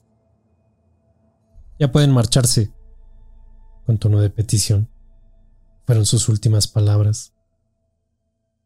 De nuestra parte agradecimos enormemente el habernos abierto las puertas de su hogar y con ello sobrevivir la terrible noche. Sé que no la contaríamos dos veces de no ser por él. Tomamos nuestras cosas y seguimos las indicaciones que nos dio para llegar al camino principal y así dar con la camioneta. Caminamos poco menos de una hora, pero fue interminable, con un pánico indescriptible con nuestras mentes trastocadas y confusas por toda esta horrenda experiencia que nos parecía casi real. Cuando dimos con la camioneta, el alma nos volvió al cuerpo. Hasta reímos estúpidamente de felicidad. Rápidamente Diego me trasladó al pueblo para recoger mis cosas. Dame dos minutos, le dije. Entré y salí de aquella casa sin siquiera tener el tiempo de agradecer a don Jacinto su hospitalidad. Lamentablemente no estaba en casa, así que dejé el dinero sobre la mesa en pago por alquilarme uno de sus cuartos, junto con las llaves de la casa. Solo pensaba en desaparecer lo antes posible. Tiré mis cosas en el asiento trasero de la camioneta y de reojo observé un tumulto de personas que se reunían nuevamente en las afueras de unas cuantas casas. Había bastante conmoción. Ni siquiera tuve el valor de mirar o intentar saber de qué se trataba, subiéndome a la camioneta rápidamente. Vámonos ya, le dije a Diego. Había sido suficiente de brujas, mitos y pueblos malditos. Sin embargo, desde aquel día, creo en ellas. Las vi con ojos propios y fui atacado por ellas. Me largo de aquí sabiendo que existen que siempre han existido y lo seguirán haciendo. Tienen la oportunidad de viajar o pasar por algún pueblo donde aún se hable de ellas, créanlo. También no olviden que nunca andan solas. Y lo más importante de todo, protejan a sus hijos.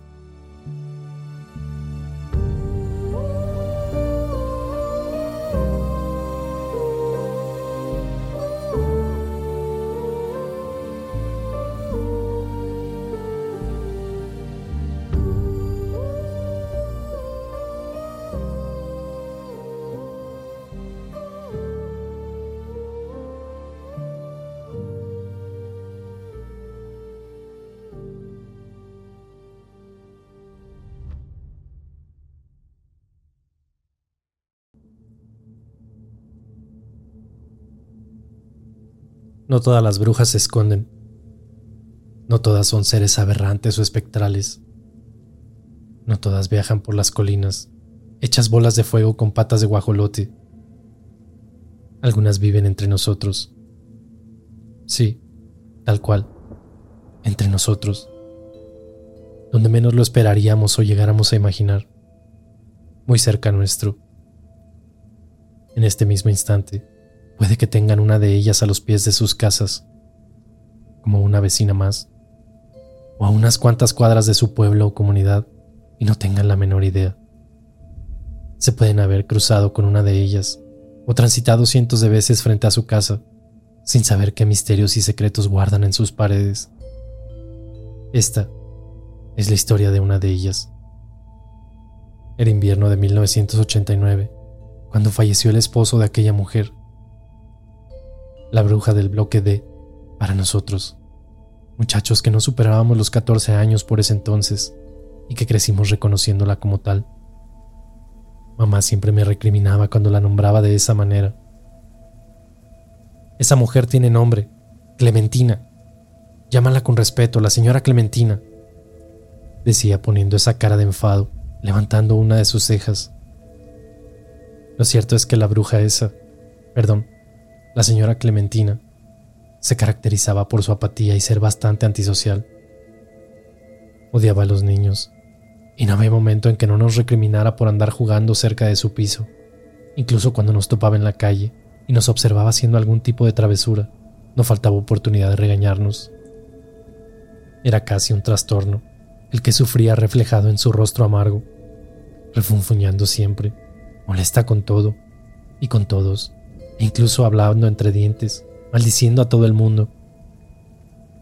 Parecía no importarle absolutamente nada ni nadie a su alrededor, a excepción de su marido, carente de sentimientos hacia todo y todos, dándole lo mismo los derechos de los demás. Recuerdo cuando nos siguió hasta las escaleras, dándonos con un palo de escoba por estar jugando al balón cerca de su piso. Fue ahí cuando comenzó nuestra relación de odio, a temerle y definitivamente estigmatizarla como la bruja del barrio. Los más pequeños crecieron sabiendo de aquello, y con los años no había niño que no tuviese pavor de tan solo verla en la calle, cuando salía de compras o a sus asuntos. Joaquín vivía al final de aquel tercer piso. Tan solo un departamento lo separaba del de aquella bruja, haciendo para el grupo toda una odisea cuando íbamos por él para jugar, a tal que preferíamos llamarlo a gritos o silbidos desde abajo. Para él lo era aún más, debiendo acelerar su marcha y muchas veces correr hacia las escaleras cuando pasaba frente a su puerta, sobre todo cuando ésta permanecía abierta o salía a tomar el sol. Ella sabía de nuestro temor y del odio mutuo, y cada vez que nos sentía se paraba en el umbral o asomaba su horrible cara por la ventana para echarnos esa mirada furtiva. Nunca se le vio hijo alguno, y tal vez era la razón por qué odiaba tanto a los niños en general. No era solo a nuestro grupo.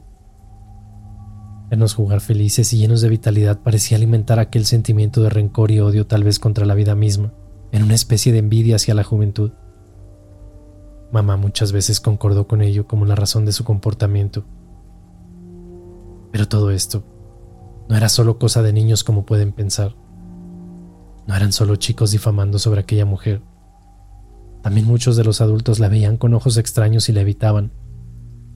Creían incluso en maldiciones que provenían de sus labios, y era mejor no estar en mala con ella. Los más antiguos parecían temerle tanto más. Era una sensación de que sabían cosas sobre ella, que el resto no, y así que preferían callar, atemorizados y por el bien de los suyos. La abuela de Carmen era una de ellas, y por más que intentábamos sacar la información no había caso. Solo nos pedía que nos alejáramos de esa mujer, que no la molestáramos, pues no era una buena persona. Todo lo que rodeaba a esa mujer era extraño, incluso cuando falleció su marido, que por cierto llevaba años postrado por alguna enfermedad.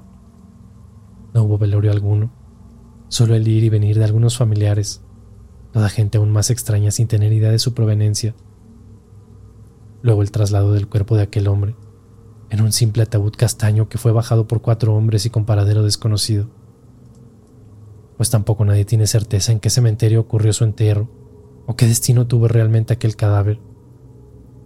Solo escasos vecinos se arrimaron a darle el pésame y comentaron del inmenso dolor que causó la partida de su compañero de vida. Ese pobre hombre lo era todo para ella. Y ahora que lo pienso, Mejor recuerdo cuando lo sentaba en su silla de ruedas por largas horas, frente a su puerta para ventilarlo como decíamos. No lo recuerdo mucho, pero en sus últimos años era un hombre huesudo, solo pellejo sobre huesos y muy pálido, con rostro enfermo, cadavérico, casi sin expresión en donde solo sus ojos hundidos sobre sus cuencas grisáceas reflejaban el sufrimiento enorme que llevaba a cuestas por su enfermedad terminal. Siempre vestía la misma camisita cuadros celestes y pantalón marrón, afirmado con un cinturón negro que parecía asfixiar su delgada cintura. Unas pantuflas azules sobre pies descalzos completaban su atuendo. Luego de su pérdida enloqueció, encerrándose durante meses en que no se le vio ni la nariz. Algunos pensaron incluso que había fallecido de la pena y golpearon a su puerta. Pero ahí estaba, como siempre, solo que dentro de sus cuatro paredes tramando algo escalofriante, algo que jamás nadie podría llegar a imaginar. Joaquín fue el primero en descubrir aquello tan macabro. Fue esa tarde que regresaba a casa cuando lo vio. La bruja había dejado la puerta abierta y al cruzar, vislumbró con horror como al fondo de la sala y sobre aquella mítica silla de ruedas, el cuerpo de un hombre yacía, reposado, oculto en la penumbra, sin tener claridad de quién diablo se trataba. Pasmado, algunos segundos quedó observando hacia el interior, cuando emergió la bruja desde las entrañas para azotarle la puerta en sus narices solo por la curiosidad. Aquel descubrimiento lo aterró en demasía golpeando con desesperación su puerta y metiéndose directo a su habitación aterrado. No fue hasta el día siguiente que nos contó de aquella extraña situación, lo que ocurrió cuando fuimos hasta su casa, pues del espanto que le provocó tal encuentro no quería salir a la calle. No le creímos en un principio, tratando de convencerlo de que solo fue su imaginación o su gestión, que tal vez era la propia bruja la que había visto sentada sobre aquella silla de ruedas. Sé lo que vi, era un muerto sobre aquella silla, dijo con toda seguridad y con voz quebrada. Esa tarde jugamos en su casa y su madre amablemente nos invitó a almorzar junto a Carmen y a Diego. Nos costó algo de trabajo sacarlo de aquellas ideas y que lo olvidara, pero luego nos divertimos bastante durante toda la tarde, a tal que se nos pasó la hora y estaba pronto a oscurecer. Fue al irnos, ya con la oscuridad encima, cuando descubrimos aquello de lo que Joaquín nos había advertido. El pasillo de los edificios no tenía más de dos metros de ancho desde los apartamentos hasta las rejas que protegían de las alturas. Rejas algo peligrosas, pues no superaban el metro de altura. Hacia las escaleras había una distancia de unos 30 o 40 metros de frías baldosas de rojo purpureo. El último apartamento, antes de bajarlas, era precisamente el de aquella mujer. Su puerta estaba abierta, lo que fuimos vislumbrando a medida que avanzábamos, pero no era lo único. Pues justo en la entrada, aquellas enormes ruedas de la silla aparecieron, junto con unos extraños pies sobresalientes que cargaban pantuflas azules. Petrificados nos detuvimos con la escena, pero se venía algo peor. Pues pronto aquellas ruedas avanzaron lentamente rechinando por su falta de lubricación, dejando ver lo que sobre ellas se montaba. Era un cuerpo, o una figura humanoide pero tiesa, carente de articulaciones, como un muñeco tamaño real o maniquí que vestía macabramente. Luego aquella bruja se dejó ver. Era quien lo impulsaba a la silla de ruedas hasta posicionarla sobre el pasillo. Dios mío, era su esposo embalsamado o algo así pensamos, claramente influenciados por la clásica ropa con la cual vestía a su difunto esposo. Gritamos del horror, y la bruja volteó a vernos con una sonrisita burlona como alegrándose de nuestro pavor. Nos regresamos horrorizados y tocamos la puerta llamando a la mamá de Joaquín con desesperación. Para ella fue igual de chocante aquella escena, pero luego confirmaríamos que se trataba solo de un maniquí que había vestido como su esposo, no teniendo claro hasta ese momento del porqué de tan macabra acción.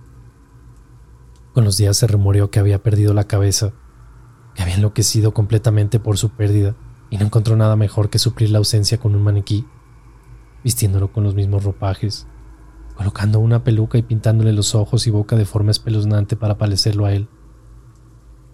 Con las semanas no tuvo pudor alguno en sacar a plena luz del día el maniquí sobre la silla de ruedas, no importándole que hablaran a sus espaldas o la trataran de la bruja enloquecida. Había días enteros en que aquel muñeco inerte reposaba junto a la puerta en aquel pasillo, causando la repulsión de muchos, pero también lástima en otros. Con el tiempo se nos hizo costumbre y pronto el miedo había desaparecido de alguna forma. Sin embargo, todo cambió aquella noche, aquella maldita noche en la que volvíamos a casa más tarde de lo habitual. Eran casi las nueve y acompañamos a Joaquín hasta casa para que no nos regañaran, y su madre amablemente nos invitó a pasar un momento para disfrutar de sus galletas recién hornadas no estuvimos más de media hora, y al marcharnos fue que nos topamos con aquel maniquí sobre la silla. Nos miramos con Carmen antes de avanzar, como diciendo, ¿y si mejor llamamos a la tía? era la mamá de Joaquín. Pero también intuyó que algo raro había con aquella cosa aposentada en el pasillo, pues a la distancia y en la penumbra Por fracción de segundos tuvimos la impresión de que había alguien vivo sobre aquella silla de ruedas. La alumbrada en la calle era tan alta como el edificio mismo, pero no daba del todo bien en el umbral de aquel apartamento, productos de un enorme álamo que se empinaba frente al bloque. Aquello hacía la escena aún más tenebrosa, confusa de lo que era o quién era realmente, y a pesar de que una pequeña bombilla daba luminiscencia al umbral del apartamento contiguo, no era suficiente para dar hasta las escaleras. Avanzamos con Carmen, sometidos al miedo lenta y sigilosamente, pues sea lo que sea, no queríamos que la bruja se apareciera frente a nosotros. Pero había altas probabilidades de aquello al notar que la puerta estaba completamente abierta. Efectivamente, era un maniquí, vestido como su difunto marido completamente espeluznante. A medida de que nos acercábamos, se hacía aún más repulsivo y pavoroso, demorando nuestro transitar. Pronto rechinaron sus ruedas muy sutilmente. Fue como si aquella silla hubiese avanzado impulsada por el propio cuerpo sobre ella. Nos detuvimos de golpe y observamos perplejos cómo nuevamente sus ruedas giraron rechinantes, avanzando esta vez los centímetros suficientes para quedar en medio del pasillo. Ahí se detuvo, con su muñeco inerte, y aterrados avanzamos a largas zancadas para salir de ahí, esquivando aquel maldito maniquí que obstruía el paso. Carmen con los nervios pasó a llevar una de sus tiesas piernas, botando desde su pie derecho la pantufla que vestía. Fue un sutil golpe contra el piso de aquel liviano implemento, pero se sintió algo estruendoso y exagerado en la quietud de la noche, y creo que por la situación misma que vivíamos. Nos paramos unos segundos justo al llegar a las escaleras, como temerosos de que la bruja saliera a reprimirnos y a maldecirnos por aquello. Pero todo fue silencio y quietud. No pasó nada, no pasó nada, le dije a Carmen en susurros, y continuamos nuestra huida. Pero alcanzamos a bajar dos escalones cuando aquella voz mortuoria y lamentosa nos congeló la sangre de golpe y nos dejó inmóviles. Mi pantufla. Botaste mi pantufla.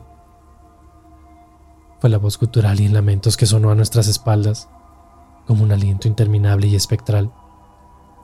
No volteamos pensando en que había sido la bruja, pero era imposible. Aquella voz era claramente la de un hombre, una voz cansada y susurrante, pero no femenina. Recógela. Tengo mis pies fríos.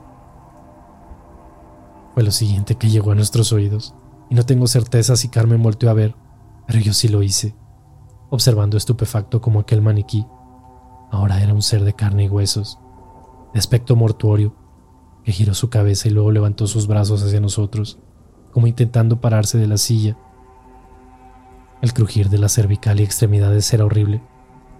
Parecían huesos de pollos quebrándose sobre todo cuando inclinaba su cabeza de lado a lado queriendo darle vuelta a su inerte cuerpo. Corrimos desesperados y gimiendo del pavor, casi sollozando.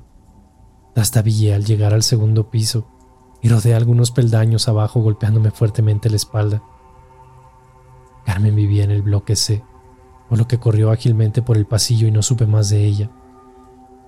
Mi casa estaba en el edificio adyacente, debiendo cruzar toda la plaza y subir a un tercer piso. Llegué ahogado del cansancio y pálido del horror. Mi madre me preguntó qué diablos me ocurría, mintiéndole al respecto con un dolor estomacal. El dolor de mi espalda no lo sentí hasta que estuve bajo las cobijas. Me había golpeado duro en aquella caída. Pero el dolor pasaba a un segundo plano, pues era el miedo quien dominaba mis sentidos.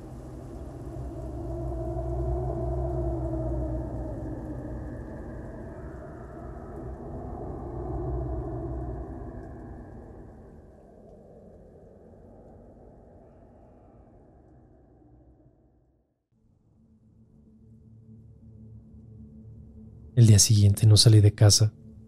Fue al segundo cuando Diego y los otros fueron a buscarme, incluida Carmen, quien al parecer los había puesto al corriente de aquel macabro suceso.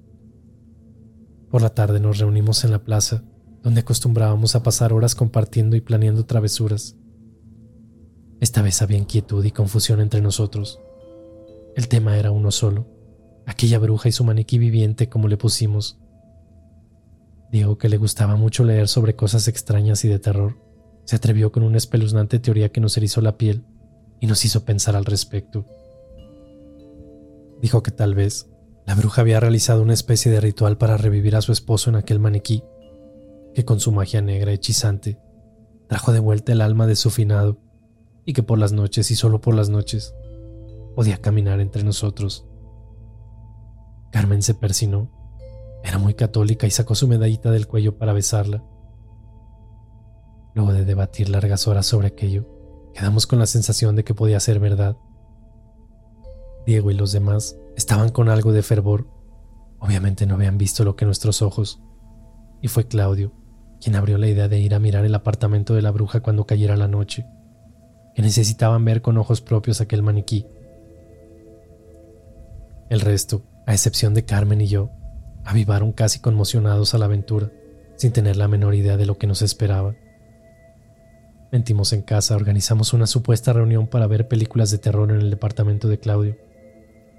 Él era el mayor del grupo, y sus padres le daban bastante libertad, y como todos vivíamos en los edificios que conformaban la comunidad, no nos hacían mayores problemas siempre y cuando no nos alejáramos o estuviéramos en casa de alguien. Y así fue. Como pasada las 7 de la tarde nos reunimos y esperamos que oscureciera totalmente para la escalofriante aventura, a la cual me resistí junto a Carmen hasta el último minuto. Eran las nueve, cuando subimos al tercer piso de Joaquín, con el pretexto de estar jugando a las cartas, nos mantuvimos por casi una hora en la fuera de su hogar. Hacía bastante frío, pero al ser el último apartamento del piso, sus padres habían protegido bien su perímetro acomodando unos paneles que protegían del frío y también del intenso sol en verano. Su madre tenía bastantes macetas y una larga banca donde nos sentábamos a planear nuestro acecho. Se estaba haciendo tarde. Eran casi las 10 y pronto comenzarían a buscarnos de no llegar a casa a una hora prudente, por lo que iniciamos rápidamente nuestra aventura terrorífica. Durante la hora que estuvimos en espera, no hubo movimiento alguno en la casa de la bruja y ninguna silla de ruedas apareció sobre el pasillo. Diego y Claudio tomaron la iniciativa y gateando avanzaron hasta llegar a las ventanas de la bruja, por donde pretendíamos husmear al interior, pegados a la pared, y uno tras otro como manada de lobos avanzamos sigilosos, arrastrándonos. La primera ventana antes de la puerta era de la cocina. Todos los apartamentos eran iguales. Luego pasando la puerta, otra pequeña ventana corresponde al baño la siguiente y la más amplia, pertenecía a una de las habitaciones. Cuando llegamos a la primera, nos amontonamos agachados y un ataque de risa nos dio, debiendo tapar nuestras bocas. Eran risas nerviosas que se apagaron cuando Carmen nos hizo callar creyendo haber escuchado algo. Efectivamente, una luz emergió desde aquella ventana. Se oyó luego el agua correr y el sonido de un mueble abrir y cerrar. Luego de un par de minutos, la luz se apagó y esperamos unos más para tener la certeza de poder mirar. Las ventanas estaban todas a metro y medio de altura y con lo pequeños que éramos, debíamos empinarnos un poco para poder observar mejor. Claudio se levantó con su espalda pegada a la pared y de reojo inspeccionó, confirmando que estaba todo completamente oscuro en la cocina. No íbamos a ver nada ahí, tampoco en el baño, por lo que nos trasladamos cuerpo a tierra hasta la habitación, de donde emergían fulgores de distintos colores tras las blancas cortinas. Era un televisor el que los ocasionaba. Claramente aquella bruja estaba ahí, recostada viendo alguna porquería en la televisión. Claudio se elevó nuevamente desde la derecha de la ventana, esta vez con más sigilo, pues claramente la bruja reposaba ahí. Notó al trasluz de las cortinas el televisor encendido frente a la cama sobre la cual un bulto se hacía notar bajo las cobijas. Efectivamente era ella, pero no estaba sola, pues a un costado de la cama, haciéndole compañía, estaba aquel maniquí sentado sobre su vieja silla de ruedas, en una posición directa hacia el televisor. Luego se empinó Diego y Joaquín para observar la macabra escena que era bastante clara de visualizar entre un espacio que no cerraban del todo las cortinas. Posteriormente Carmen y yo también nos encaramos sin darnos cuenta, pronto éramos cuatro o cinco los observadores. Claramente la bruja iba a notar nuestra presencia en cualquier momento. Era aquel maniquí el que llamaba nuestra atención y miradas, el cual sentado mirando la televisión parecía tener vida propia. vestido con los ropajes de aquel fallecido hombre y cubierto de una peluca castaña de pelos enmarañados. Los destellos del televisor daban en su inerte cuerpo, cambiando a cada segundo de tonalidades y sombras.